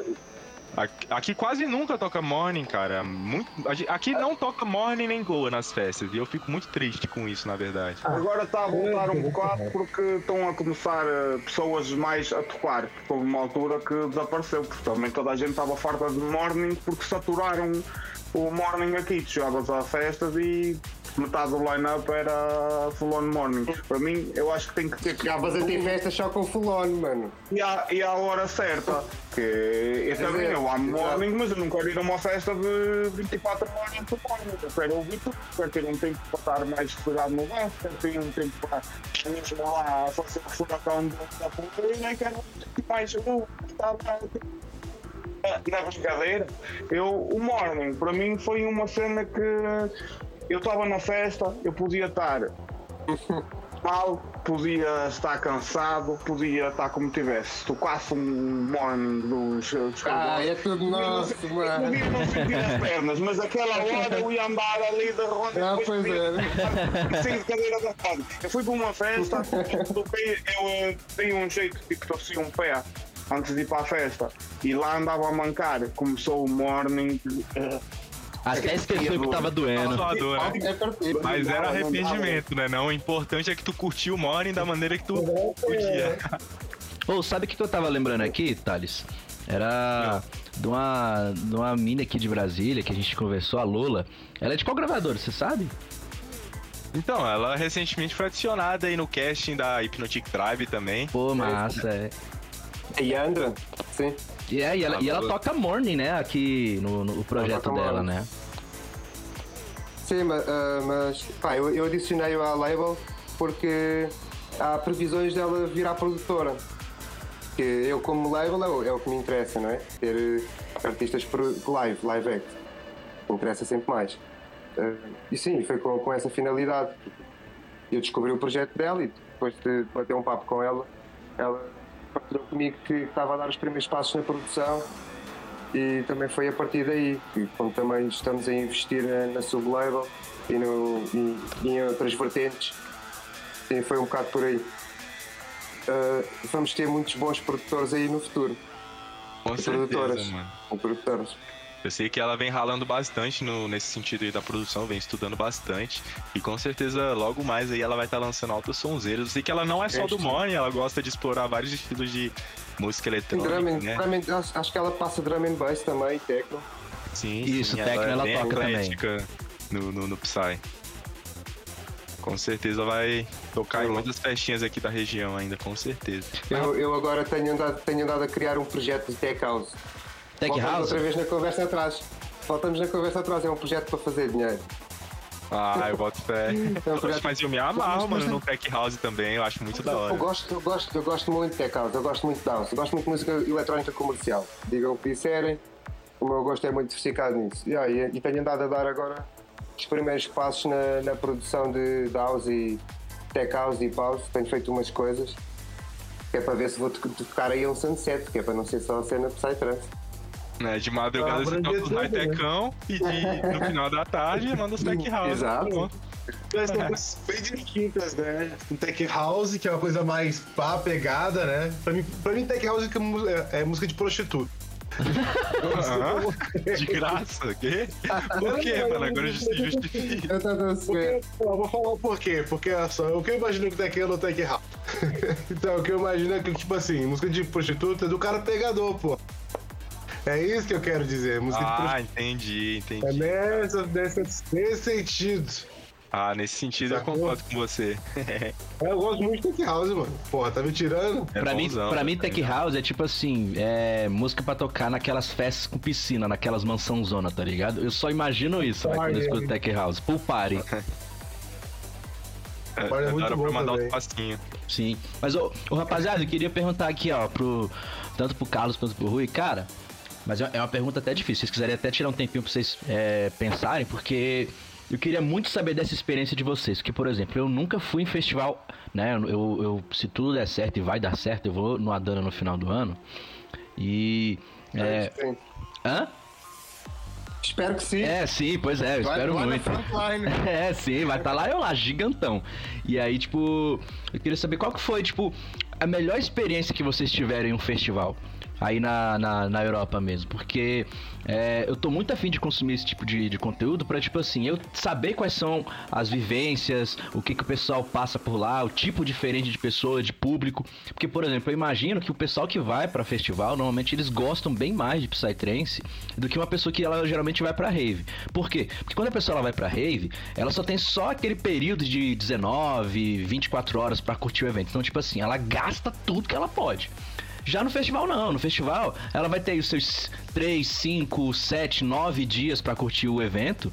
Então, é, elas gastam, tipo, o tempo delas de uma maneira diferente. E elas têm experiências e vivências muito mais interessantes. Aí eu queria saber de vocês, qual que é assim, a que mais marcou vocês quando vocês che- chegaram a ter uma experiência de ir em um festival? Marcar isso é difícil porque cada, cada festival tem, a, teve as suas características. Tu depois chegas lá e aquilo parece que o, o mundo real desaparece. E tu, em horas, tu estás envolvido na, naquele mundo. Tipo, tu tens a o pessoal que está à tua volta nas tendas, vão ser os teus vizinhos, tu vais começar a conhecê-los, vais cumprimentá-los como se fossem os teus vizinhos de casa. Quando, quando sais do festival para ir às compras ao supermercado, isto para mim é aquele choque É pá, para isso para mim não dá. Eu não consigo, eu não consigo sair da festa para ir ao supermercado, e- mano. Aquilo é, é um choque de realidade. Mas, ah, tipo, aqui no festival tu tens tudo. Tens, tipo, uma festa, que quando escolhes estás na festa, tens um tempo que vais conhecer pessoas, tipo, de todo o mundo, ah, a maneira como, tipo, tu falas e ah, percebes, tipo, que há culturas que são bastante diferentes, mas ali é quase como se fôssemos todos do mesmo. Vai, vai tudo levar ao, ao mesmo sítio. Se calhar no nosso dia a dia, hum, a nossa cultura não é igual. O que nós fazemos no dia a dia, os nossos valores, o que, o que nós fazemos, aquilo ali, todos estamos ali e parece que tudo vai dar ao mesmo sítio, não importa de onde é que tu vens. As pessoas já vão com uma expectativa, né? Com uma proposta de agir diferente, de ter realmente experiências diferentes nesse tempo no festival, né, cara? Eu acho Exato. que é isso que torna tão interessante essas experiências. Bom, o festival que me marcou muito aqui foi o Insônia, o primeiro Insônia, que é, que é organizado pela Samaveda. É, é muito focado em Psytrance esse festival. É basicamente o festival todo é Psytrance. Uh, foi, foi GMS, era GMS o cabeça de cartaz no primeiro Insónia. Foram vários, foi... foram vários. Foram vários, sim, já não me lembro bem. O primeiro Insónia aquilo foi um choque porque, porque toda a gente estava habituada a festas de um dia para o outro. O primeiro Exato, Insónia é. foi aquilo que começou na sexta à noite e foi até domingo à noite. E os bilhetes foram uma pechincha. Toda a gente estava à espera. Inclusive, ninguém, olha, tinha o... ninguém tinha expectativa nenhuma para aquilo. Era toda a gente pensava, ah, vai ser uma festa grande. Chegaste aquilo, o aldo de todo o lado pareceu tipo um mini boom. Tanto que nos outros anos, aquilo, anos tiveram que barrar pessoas que não dava para entrar mais. Oh, pá, então, primeiro, no primeiro insónia, eu, eu, no primeiro insónia, eu e o meu amigo que foi comigo para a festa, Chegámos lá na sexta-feira à noite, ele desapareceu com o pessoal só ouvindo no domingo de manhã. Parece eu. Isso seria coisa que eu faria. é, fortíssimo. Sim que é bom, cara. Você só chega lá é. e desaparece, esquece da vida, só vai lembrar quando o festival acaba, mano. É, ao, ao, ao festival que, festival aqui em Portugal que eu também gosto muito, que agora não, acho que acabou, que é o Frequency mas gosto pelo, pelo conceito que tem, porque não é focado só na cena Psytrance. Tem vários tipos de música eletrónica lá, incluindo o techno com capa. Tem drum and bass, também tem concertos de reggae, tem, tem a tenda do Psy, claro. Uh, e, e, gosto muito do, do Frequency por causa desse conceito. Uh, para além de ser um festival free, né? Uh, gosto muito do conceito porque há diversidade. Vocês comentaram aí várias vezes hoje de, de, festas e festivais, que nem você falou agora, que são de graça, são acessíveis para todo mundo. É só chegar lá e, e, comparecer ao evento. Isso é algo comum aí em Portugal, na Europa? Agora, agora não é já foi mais, já foi mais, já foi mais. Sim, já foi. Já tinhas lineups eh, que agora se calhar pagas eh, caro para ver e já tiveste artistas internacionais e era free party. Caraca, que da hora, mano. Eu sei, só conheço uma festa gratuita em Brasília, que eu não em Brasília, né, que acontece no Brasil. E eu queria que fosse algo mais comum, mano. Deve ser muito interessante conhecer uma ir numa Nossa, festa é, gratuita, assim, acessível é, a todos, né? Aqui há uns anos tipo, a maior parte das organizações não eram um, uma coisa não eram empresas, era pessoal uhum. que gostava de festas e faziam exato, festas. Exato. A festa era é para acabar às 11 da noite de domingo, mas enquanto houvesse gasolina no gerador e houvesse lá pessoal, ninguém desligava o som, ninguém era, preciso ter alguém para pôr música. Se tivesse que ficar lá mais 3 dias, ficavam lá mais 3 dias. Verdade. Não era, eram outros tempos, eram outros tempos, mano. Eu vocês estão, comentando, vocês estão falando de que ano, mais ou menos? De que época? Se calhar uns 10 anos atrás. Sim, até para aí, não, se calhar para aí até 2013, 2014. Ah, a partir daí é que começou mais a ficar festas maiores, line-ups, uh, tipo, antes era um ou dois internacionais e o resto era nacionais. Depois começou a aparecer line-ups tipo com 10 internacionais e. Uma data deles, exato. Sim, e era mais festas para milhares de pessoas. Antes fui, as melhores festas que eu fui, porque estamos a falar disso, festivais, e já fui a muita festa grande, mas eu acho que das festas que eu tenho mais memória foi ou free parties ou festas baratitas. Que... Ah, sem dúvida. As festas familiares ficam sempre na memória. Quem estava ali, eh, aquilo foi. Tudo, parecia que tudo estava alinhado, o som estava alinhado, o tempo, o tempo estava alinhado, as pessoas estavam todas, não havia, não havia confusão nenhuma, não havia problema nenhum. Se alguém tinha algum problema, arranjava Mano, tu, tu chegavas a poder deixar a tua mala na, ru, na rua, no chão, ao pé da tenda ou no meio do dance floor e ninguém mexia. Nossa, meu sonho. Isso, isso, isso hoje em dia já não é possível. A única coisa que acontecia era deixas, deixas lá no meio e depois estão todas, estavam todas juntinhas assim no mar. Exato. E tudo que estava lá dentro estava lá dentro. Era outros tempos. Foi bom ah, enquanto durou. Vou ter uma pergunta pra vocês, tipo, aqui no Brasil a cena do Psytrance pela sociedade em geral, né? Tipo, tem galera que gosta, é tida como só como usuário de Aí em Portugal é do mesmo jeito ou o pessoal é mais entende mais o que que é e julga menos? Acho tudo que é festas dos tolinhos tem essa tem, tem essa visão. Mas eu já disse, já expliquei isto a várias pessoas. Eu já, eu já eu antes de trabalhar em fábricas eu trabalhei como segurança e fiz segurança de eventos. E tu vias tipo, numa discoteca, numa festa de uma noite normal comercial, certeza, certeza, certeza, certeza que até ao fim da noite vai haver uh, porrada, vai haver pessoal que se não é hipótese. se mal. E tipo, tu vais a uma festa, tu podes ver lá pessoal todo alterado, mas não, mas não vês problemas, se houver confusão, alguém resolve. Ou e tipo, no fim fica tudo bem, bem pessoal que não te conhece lá nenhum e ajuda-te. E tu isso nas festas que supostamente não é nada disso, não há drogas, eh, há na mesma, e é o álcool e isso tudo. E eh, é muito mais pesado o que acontece e as pessoas, tipo, a maneira de estar não eh, é muito mais pesado do que no festival. Para mim, eh, os festivais de, de trânsito e assim, eh, o ambiente que tu vês, às vezes, claro que agora cada vez mais, quanto mais mainstream, mais, mais situações acontecem.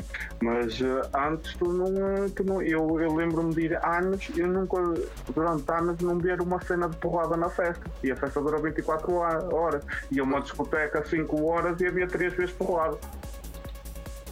Assina embaixo porque a minha experiência é muito parecida com a sua também, cara. Eu vi. Pra falar que eu nunca vi briga em evento de Psytrance, eu vi uma vez. Mas assim, se for pegar o tanto de festa que eu já fui ao longo da minha trajetória, é tipo, é quase nada, sabe? É, eu já vi umas duas também. E rapaziada, a gente tá chegando aqui no finalzinho do nosso podcast, né? A gente tá com 1 hora e 37. Meu Deus do céu, que podcast é esse, né? Que a gente não vê a hora passando. Toda, toda é uma realidade nossa, né, rapaziada, do podcast. A gente nunca vê o podcast passando rápido, quando a gente vai ver já tem quase duas horas. Eu também dei isso. Pois é, velho, mas é, o que eu queria falar era, era o seguinte, era, era inclusive pros dois aí. É, como é que é essa experiência de, tipo assim, vocês irem pra uma festa e ter um monte de gente de diversas culturas diferentes? Porque, pô, vocês estão na Europa, então, tipo assim, é muito fácil encontrar uma pessoa de um outro país. Aqui do- no Brasil não é tão fácil, porque, por exemplo, a- às vezes a gente, tá, a gente tá muito no interior do Brasil, né? A gente tá bem no meio, e a gente não vê tanto gringo. Eu acho que eu nunca cheguei a ver um gringo, além dos próprios produtores, né? É, mas vocês têm a possibilidade de conhecer muita gente diferente, de culturas diferentes, línguas diferentes. Como é que, como é, que é a sensação de conhecer essa diversidade toda e conviver com essa diversidade toda numa festa? Eu acho que isso é muito enriquecedor, né? porque é bom nós expandirmos eh, os nossos horizontes e sabermos dar-nos com toda a gente, não é? E eu acho, eu acho que isso é, é uma, é uma coisa muito boa de- da cena Psytrance, é, é mesmo essa. Olha, grande, grande parte dos meus amigos que, das festas são todos de- do metal. E eu sou do hip hop. Portanto, É, eu é, é muito vaga. Não sei se o Rui quer dizer alguma coisa em relação a isto, eu não tenho grande coisa a dizer, basicamente é isto. Sim, eu acho que tipo, um, tu vês pessoas que a realidade deles é, é diferente, a vida deles lá no país deles é, é uma, a nossa vida aqui é outra, mas tu cada vez uh, as festas em diversos sítios do, do planeta e tirando uma coisa ou outra, tu não importa o país onde estás, que aquilo é o mesmo mundo. Tipo, tu vais a uma, uma festa aqui em Portugal, Muda. vais em Espanha, muda as pessoas, claro, tipo, tem mais daqui ou mais ali, mas eh, o mundo é o mesmo e, e tu, tu se calhar, chega-te aqui um, um casal de Israel ou da Polónia ou da China e estão aqui e tu ali parece que eles vieram dali da rua do teu lado e vieram contigo para ali e se calhar voltam e a cultura deles lá não, a vida deles não tem nada a ver com a tua mas ali é, é o teu vizinho que, que veio contigo conheceste a vida toda a mesma paixão, é, né, cara? sim. Isso é muito foda. e às vezes quando não Normalmente toda a gente fala inglês, mas eu já tive e já vi ter conversas quando o pessoal não fala inglês. Tu estás ali, os gestos, a fazer som, parece que estás a inventar uma língua nova. É muito bem ou não, mas parece que percebem, parece que pensa que sim, e tu dizes uma coisa, se calhar ele está a perceber outra nada a ver, mas está a dizer que sim, e tu pensas que ele está a responder uma coisa, e tu dizes, e no fim entende e, e vai lá, vai. Cara, eu acho isso muito legal porque, por exemplo, é, que nem eu falei, eu nunca tive esse contato com uma língua diferente uma festa. Sempre brasileiro, sempre trocando ideia. Tipo, às vezes a pessoa, sei lá, esbarra com a pessoa falou, oh, foi mal, não sei o que, sabe? Então, tipo, troco ideia com a pessoa na, na minha própria língua, sabe? E aí eu fico imaginando muito isso. Tipo, quando eu estiver indo já pros festivais lá fora, tipo, vai ser bem um choque de realidade para mim, saca? Porque o máximo de contato que eu vá ter com alguém da minha língua ou vai ser os meus amigos, ou então, porventura, encontrar alguém que saiba falar português lá de um outro país, sabe? Sim. E eu fico pensando, cara, que massa que deve ser, velho. Imagina, eu tô lá no meio da festa, tem um húngaro do meu lado assim, e a gente tá estraladão curtindo o som daquele DJ, saca? A gente tá, tipo, na mesma vibe, a gente, tipo, não fala a mesma língua, e a gente, de repente, começa a trocar ideia, velho, vai ser uma puta experiência muito diferente, velho. Eu acho que isso vai ser muito emocionante quando acontecer. Ou então acontece como a mim e estás meia hora a falar com uma pessoa em inglês e afinal ele era português também. Sim!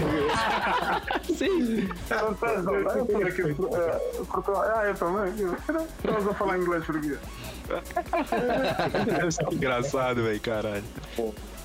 Ô rapaziada, antes da gente encerrar, eu queria fazer uma pergunta para vocês dois, Carlos e Rui. É, eu queria que vocês contassem pra gente aqui um pouco mais das perspectivas de futuro que vocês têm com seus projetos pessoais, quais são os objetivos de vocês, é, o Rui com os dois projetos dele, né, tanto o Holy Madness quanto o projeto do Sonic Waves, e o Carlos, né, contou aí pra gente que tá desenvolvendo um projeto de Tech House também, e também tem o, o, os trabalhos relacionados à Hypnotic Tribe. Queria que vocês contassem o que, que vocês almejam produzir produzir, colocar aí no mundão é, nos próximos tempos, o que, que a gente pode esperar do trabalho de vocês, até mesmo pra galera que tá escutando a gente aqui do Brasil poder conhecer um pouco mais do projeto de vocês, ficar esperto, acompanhar mais. É... Pode começar falando você, Rui, em ordem alfabética. Na verdade, não é em ordem alfabética, mas é isso aí. Ah, é, exemplo, eu no Morning, a minha ideia é o Morning volta a, a, ser eh, uma parte importante das festas e agora tem surgido uma, uma nova geração. Temos o, o Fusionista aí no Brasil, também uh, é apaixonado pelo morning e quer uh, continuar, uh, principalmente aí no Brasil, que também está bastante morto, mas é, é o que ele quer e quer seguir e também está a lutar por isso.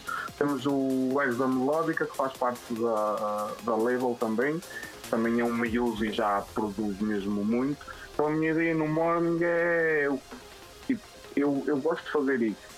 Claro que eu quero que, que, as pessoas ouçam. Eu quero que o que eu sinto e o que já senti ouvir outras pessoas, que haja alguém que, que passe a mesma experiência que eu já, já, já passei e que não morra, porque eu acho que isso, todos os estilos são uma parte importante das festas e este para mim é, é, é um dos que eu quero que manter sempre vivo. O Twilight é, eu divirto-me muito, tipo, eu a produzir morning é uma coisa, sou eu aqui sozinho, foco-me ali, a minha cabeça vai. Quando é o Twilight, normalmente, eu quando sou produzir estou sempre com, com o meu amigo e é, é, a brincadeira é outra, andar ali a, a montar som e depois um começa a, a puxar uma coisa para o outro, a tentar explicar qual é a ideia que tem na cabeça, estamos ali horas, às vezes se calhar não sai nada, mas uh, o processo e o, o divertimento que, que tem é, é, é incrível. É, tanto uma, uma vertente como a outra, como todas, eu acho que são, uh, são importantes e uh, o que eu quero é que se mantenham vivas e o Twilight, o Full On Night, está bastante em alta agora, não, não precisa de mim, precisa do Morning eu espero conseguir fazer mais por isso. Com certeza, mano, que eu te falei. É só tu vir tocar no Brasil. Só vir pra pegar velho. festa certa, Eu- pegar o horário eu vai. certo e tocar esse teu sonho que vai, vai dar certo, mano. Vai, vai reviver o Vai Morning até no explodir, vai explodir. Brasil, e, e tem que fazer isso aí mesmo, Brasil- mano. Porque, pô, eu quero ir pras festas e escutar Morning, mano. Eu nunca tive essa Brasil é experiência, sem mano. dúvida. O Brasil é sem dúvida um dos meus destinos que eu eh, quero muito ir participar. Tipo, eu vejo os vídeos da festa do pessoal aí, a energia. Pode ser, a música pode ser só o que aqui vem, mas eles andam lá todos a, a virar tudo. E uh, o ambiente. E, e depois é, é, é, a língua. Eu, tipo, nós, eu não percebo muitas vezes as rivalidades com o brasileiro, com o português. Tipo, queres uma coisa melhor que não precisas andar a pensar noutra língua, que chegas à beira de, de um país Às e falas para não te lembras da palavra. É. E- sem dúvida. Toda a gente te vai perceber se precisares de alguma coisa, se quiseres explicar alguma coisa, só tens que pensar da maneira que pensas no teu dia a dia e explicas à pessoa. Não é. Mas galera, já, já vou avisar pra vocês que estiverem escutando aí a gente de Portugal, se você tem vontade de vir tocar no Brasil, se você for produtor, já falei isso até pro Rui, cara. Já vem preparado, porque se o teu som for bom, vão xingar a sua mãe. Vão xingar toda a sua família, vão xingar Vai, você tá inteiro. Só que quanto mais você for xingado, é um, é um bom sinal. Então leve isso É um bom sinal, exato. de uma maneira Nós- boa, porque aqui a galera tem a mania de xingar o DJ quando, quando o som é bom, cara. Eu, inclusive, toda vez que começamos tô a lá no front, eu xingo a família do cara inteiro. É. Eu chego para a família, boa geração. É tipo isso. Bom. Lembra-se, nós começámos a falar por isso, por causa daquela Sim. história que vocês puseram, não sei o quê, quando o DJ é bom, que xinga. E eu disse, foda-se, mas isso é assim, até ainda é bom saber não vou continuar aí, porque se acontecesse aqui eu ia me sentir muito mal. É, aí, caraca, ninguém gostou do meu som, tão me xingando, tá ligado? E a galera. Yeah. É, Depois, eh, Filha da puta. É, desse jeito. Aqui no Brasil a galera tem umas peculiaridades, cara. Eu já vi gente até latindo no- em algumas festas que eu já fui, ali na região de Goiânia. Quando o set é bom, a galera começava a latir, velho. Isso eu achei meio tosco, mas enfim, a galera tava fazendo. Aí todo mundo, uh, uh, uh, latindo no meio do set, mano. Foi, foi curioso, mas é uma coisa que vocês Nós, podem presenciar depois, aqui também. Depois de falarmos disso, eu vi um vídeo aí no Brasil, rapaz, não me lembro quem era o DJ. Sei que entrou o drop e estava um DJ que hoje era careca e só ouves assim um gajo lá na frente, vai careca, filha da puta, arranja. Desse jeito, mano. Desse jeitinho, velho. E você, Carlos, quais são os seus planos aí pro futuro? O que você pretende desenvolver? Conta aí pra gente quais são seus objetivos. Os meus, o, meu, o meu principal plano principal é muito BPM na caixa. Ah, Ah, é isso aí. Não, exato, exato. Pá, ah, o- os meus projetos futuros passam por trabalhar muito no- nos projetos que estão na label. É basicamente isso. Também pá, vou trabalhando no meu projeto, sempre que der, claro, como é óbvio. Apesar que tenho deixado muito para trás, porque eu foco-me foco mais no trabalho de- do grupo. É um bocado por aí. Tanto que eu toquei em muitas festas em 2016, 2017, mas depois para cá comecei a tocar muito menos por, por esse motivo. Porque comecei-me a focar mais em ajudar eh, o pessoal no, no trabalho deles. Tenho vindo a desenvolver também eh, o meu skill no design, o que é muito bom para a label, porque tornamos-nos mais independentes, né? Posso fazer os artes dos artistas todos. Uh, pronto, os meus projetos passam um bocado por aí, por eh, investir no- na label e nos artistas que estão comigo. É basicamente isso. da hora. E sempre em BPMs acelerados, né? Claro, claro. Epá, e, e tenho, e tenho um projeto de, um festival também. Fazer um festival fixo, anual, ah, mas pronto, agora devido à pandemia está tudo em stand-by ainda. Esses são, são os meus dois principais, principais projetos, investir nos artistas que estão comigo e ter o, o festival, mas ter uma coisa diferente, com qualidade, que meta performance, art- artes, sem ser só a cena Psytrance. Sim. Vamos ver o que, é, o que é que o futuro nos reserva em relação a isso. Também agora não dá para fazer grandes planos em, em relação a, a raves, né? Mas por enquanto, olha, vamos trabalhando de- no que mais gostamos, que é fazer música. É basicamente. Eu boto fé demais. E, cara, quando vocês forem realizar esse festival, já convida nós. Espero ter, ter vocês todos lá no front dizer. Quando o Sonic Webs for tocar, dizer filha da puta. É, Sim, vou- vou caralho, ensinar o- que filha da puta! Vou ensinar a galera aí a xingar o DJ também. Ô, mas galera, Aí. queria mais uma vez agradecer a participação de vocês aqui hoje no podcast. Foi uma honra pra mim trocar essa ideia com vocês, ter a participação de vocês aqui contribuindo com essas vivências de vocês aí nesse local tão distante da gente. E que a gente acaba percebendo que é muito mais próximo, muito mais parecido do que a gente acaba até imaginando, né? É muito legal ver essa, essa congruência entre o Psytrance ao redor do mundo, né? Que nem a gente estava conversando mais cedo. Sem É muito, muito global. E queria agradecer a você, Carlos, a você, Rui, que participaram aqui hoje, compartilhando essas experiências com a gente. Vocês são dois caras fodas. E queria abrir o espaço aí pra vocês antes da gente passar para as nossas indicações de track, indicações de música, pra vocês compartilharem as redes sociais de vocês, os projetos de vocês, que vocês acharem válidos pra galera poder conhecer um pouco mais do trabalho de vocês. Seguindo a, seguindo a ordem que a gente fez anteriormente, começa contigo, Rui. Ora, eh, um- no Instagram o meu é Rui underscore Sonic Waves, tudo junto, e o do Holy Madness é Holy Madness underscore Music. Depois eh, de lá eh, tenho o SoundCloud, também é Sonic Waves Music, e tenho o canal no YouTube. Basta procurar que, por exemplo, Son- Sonic Waves Supersonic, que vai aparecer música no YouTube. Sexta-feira vai sair uma nova. Uh, bora! Eh, Vou, vou partilhar eh, lá e quem quiser conhecer música do projeto Only Menace no Bandcamp da Hypnotic Tribe tem lá a track que nós lançamos está em free download quem quiser é só ir lá e baixar A hora. Show demais. lá, galera. Se quiser escutar, escutar um Twilight de qualidade, um Morningzão de qualidade, só colar.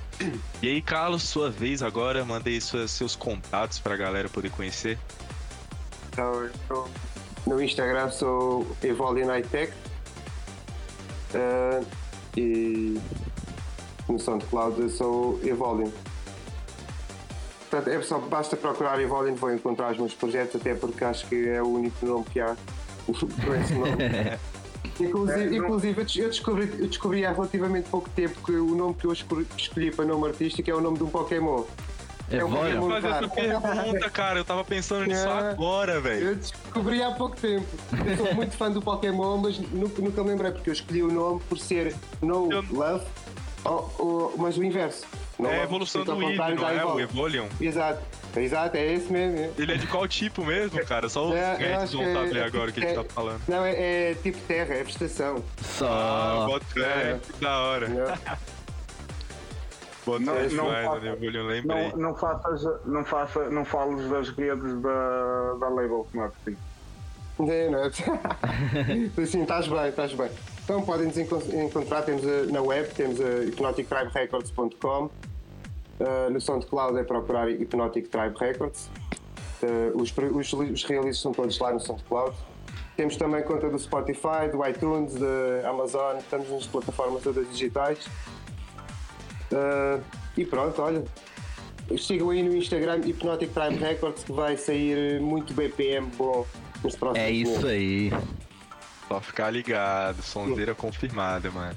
Mas é isso aí, galera. Agora passando para a parte mais legal, mais aguardada do podcast de hoje, que são as nossas indicações de som. Espero que vocês tenham guardado a braba para indicar pra galera hoje. E começando, né, pelos nossos casts, assim como de costume, em ordem alfabética dessa vez, não vou errar as ordens das letras dessa vez. Afonsinho. Afonsinho, já, eu, já, eu já tenho certeza do que tu vai indicar, mano. Mas eu Lógico. quero pagar pra ver. Qual vai ser a tag que tu vai indicar pra galera hoje? Cara, hoje eu vou, eu vou indicar o que eu tô estourando meu fone de ouvido de ouvir, né? Hoje é segunda-feira, mano, desde final de semana eu tô só escutando isso. E eu vou indicar uma música do Jump Street com Render. Ela se chama Life. É L1F3. Cara, é do último CD do Render. Cara, que sonzão, velho. Que sonzão, na moral, velho. Se vocês não escutarem essa música, na moral, vão perder um tempo de vocês aí, para o que vocês estão fazendo agora e vão lá escutar. Quer dizer, espera o podcast acabar, mas vai escutar essa música, que essa música ela é insana, cara, insana. Render Jump Street, a música chama Life. Eu sabia Vai. que você ia indicar essa track, mano. Eu tava entre ela e a Exp- Exponential Mindset que ele fez com Ingredients Distintos, mas você mandou essa aí. Boto fé demais e tem a minha assinatura embaixo, hein, mano. Ah, sonzeira demais. Vai lá conferir. E você, Rogerzão, vai indicar qual som pra galera hoje? Eu vou indicar uma sonzeira que tenho escutado bastante. E não é Adia, embora eu tenha escutado muito. Ah, que é do Diksha, muito profundo. Essa track é muito boa porque ela é muito gosmenta, texturas, do jeito que eu gosto. E Cheio de profundo, texturas né? e camadas. Muito. Hã? E muito E profundo. muito profunda. E muito profunda, é muito foda, cara. Essa track é, porra, absurda. Na o nome, moral, dela é, o nome moral. dela é muito profunda? É muito profunda, se eu não me engano, salvo engano. É, do Diction. Cara, muito doido. Vou mandar pra vocês depois. Porra, muito foda essa track. Com certeza, vai estar aqui na descrição do podcast, se você estiver acompanhando aí a gente pelo YouTube ou pelo Spotify. E é isso aí. E começando com os nossos convidados, quero saber a indicação de vocês. É, mudando a ordem aqui, quero começar contigo, Carlos. Qual é o som que. Qual é o, o PPM do som que você vai indicar aí pra galera hoje, cara? Eu não espero nada menos que 180. Eu, eu, então, eu se calhar vou indicar um som mesmo que foi lançado na Hipnotic há uns meses. Que é. Pá, no, quem gosta de Marlene Mason vai gostar. É uma música que saiu há pouco tempo pela Hipnotic, que é o, o remix do Marlene Mason.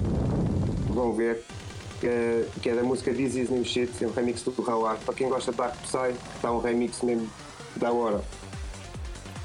E pronto. Assim que é um podcast, gosto muito de Dark Psy. É o... Tem que ter é sempre praia, né? e você, Rui, qual é o som que você vai indicar pra galera hoje? Vai indicar um som seu? O que, que você vai mandar hoje? Não, o meu vai ser sexta-feira, já, já foi falado. Eu queria falar duas coisas. Um álbum que é o álbum do Gandaba, que é Artificial Ignorance. O álbum todo está muito bom. E um single que é de Unlimited chamado Interstellar. Esse está muito foda.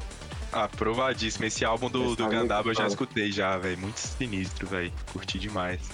Hoje estão só as indicações bravas, hein, velho? Tô curtindo, mano. E eu vou seguir mais ou menos a mesma linha para encerrar o podcast de hoje com a minha indicação. É, o Afonso abriu indicando a música Life, né, do, do álbum do Render. E eu já falei isso várias vezes. O Render é de longe um dos meus artistas favoritos, uma referência para mim. Eu curto muito o som dele. E nada mais justo, né, do que indicar algo que eu nunca indiquei antes aqui no Boteco, que é o álbum, né, que faz parte, que esse, que essa música que o Afonso indicou faz parte, que é o álbum Tempos Fugite. Ele que tem tracks muito variadas entre si. É, inclusive uma que eu acho muito curiosa, acho que ela meio que se destaca um pouco pela, pela identidade que ela tem, né? Que é a Panthers Around, que o Render fez com Earthworm, que é uma música que tem a temática da Pantera Cor-de-Rosa, muito diferente é, de muitos outros sons aí que a gente tá acostumado a ouvir. E, tipo assim, o Render é um artista muito fora da curva, mano. O álbum todo é muito bom e eu indico demais. O Afonso já indicou a track do, do Render com Jump Street desse álbum, mano. É, todas as outras também são tão boas quanto. Então vão lá conferir, que é sonzeira demais. E a putaria psicodélica está sempre, sempre presente, mano. Sim. Viva a suruba psicodélica, meus amigos. Viva! Mas é isso então, rapaziada. Queria mais uma vez agradecer a presença de vocês dois, Carlos, Rui, também. Obrigado, nós. E dos posters, Obrigado, Afonso e Roger. É, estejam aí à vontade para se despedir aí da galera de casa. Valeu aí, rapaziada, por ter acompanhado mais um Boteco Psicodélico. É, primeiríssimo Boteco Internacional, primeiro de muitos, eu gostaria de dizer. e eu tô muito feliz por, por a gente estar tá tendo essa oportunidade de estar tá trocando essa experiência com pessoas de outro país, né? Que nem eu já falei, eu acho isso muito legal, a gente conhecer outras culturas, outras pessoas, outros modos de pensar e que também estão conectadas com o, o Psytrance, que é uma parada que é o meu estilo de vida e uma coisa que eu gosto tanto. Então, valeu demais, hoje foi uma experiência muito massa. É, e eu vou, vou só endossar com o Afonso. Fico muito feliz com esse bate-papo, foi muito da hora, cara. Espero que vocês possam um dia até voltar aí pra gente trocar mais ideia, que eu acho que eles. E, porra, foi foda. Eu não tenho muito o que dizer porque a gente já falou pra caralho. Exato. É com certeza. Olha, eu gostei muito. Foi, foi, um prazer falar com vocês. Gostei muito desta conversa. Obrigado pelo convite. Gostei muito de estar aqui a partilhar a conversa com vocês mais um Sony. E pronto, é como ele disse, espero que no futuro a gente, se calhar, possamos encontrar-nos a falar outra vez. Com certeza. Já no, noutros patamar da nossa vida, mais evoluídos, esperemos. Também acho que é foi um prazer. Uma parte 3 para continuar e espero um dia que também chegamos a estar é, todos juntos pessoalmente e fazer um pessoalmente e estar junto num, num dance floor. Com certeza, esse dia vai chegar. É isso. Mas é isso, família. Abração a você que está escutando a gente até aqui. Não esquece de conferir as redes sociais do Boteco Psicodélico, que está presente tanto no Spotify quanto no YouTube também no Instagram, sempre compartilhando aos cortes dos nossos papos, dos nossos conteúdos de review de músicas, vinil do trance e diversas outras coisas que você vai encontrar por lá. Tamo junto demais, um abração, escute muito Psytrance e um beijo.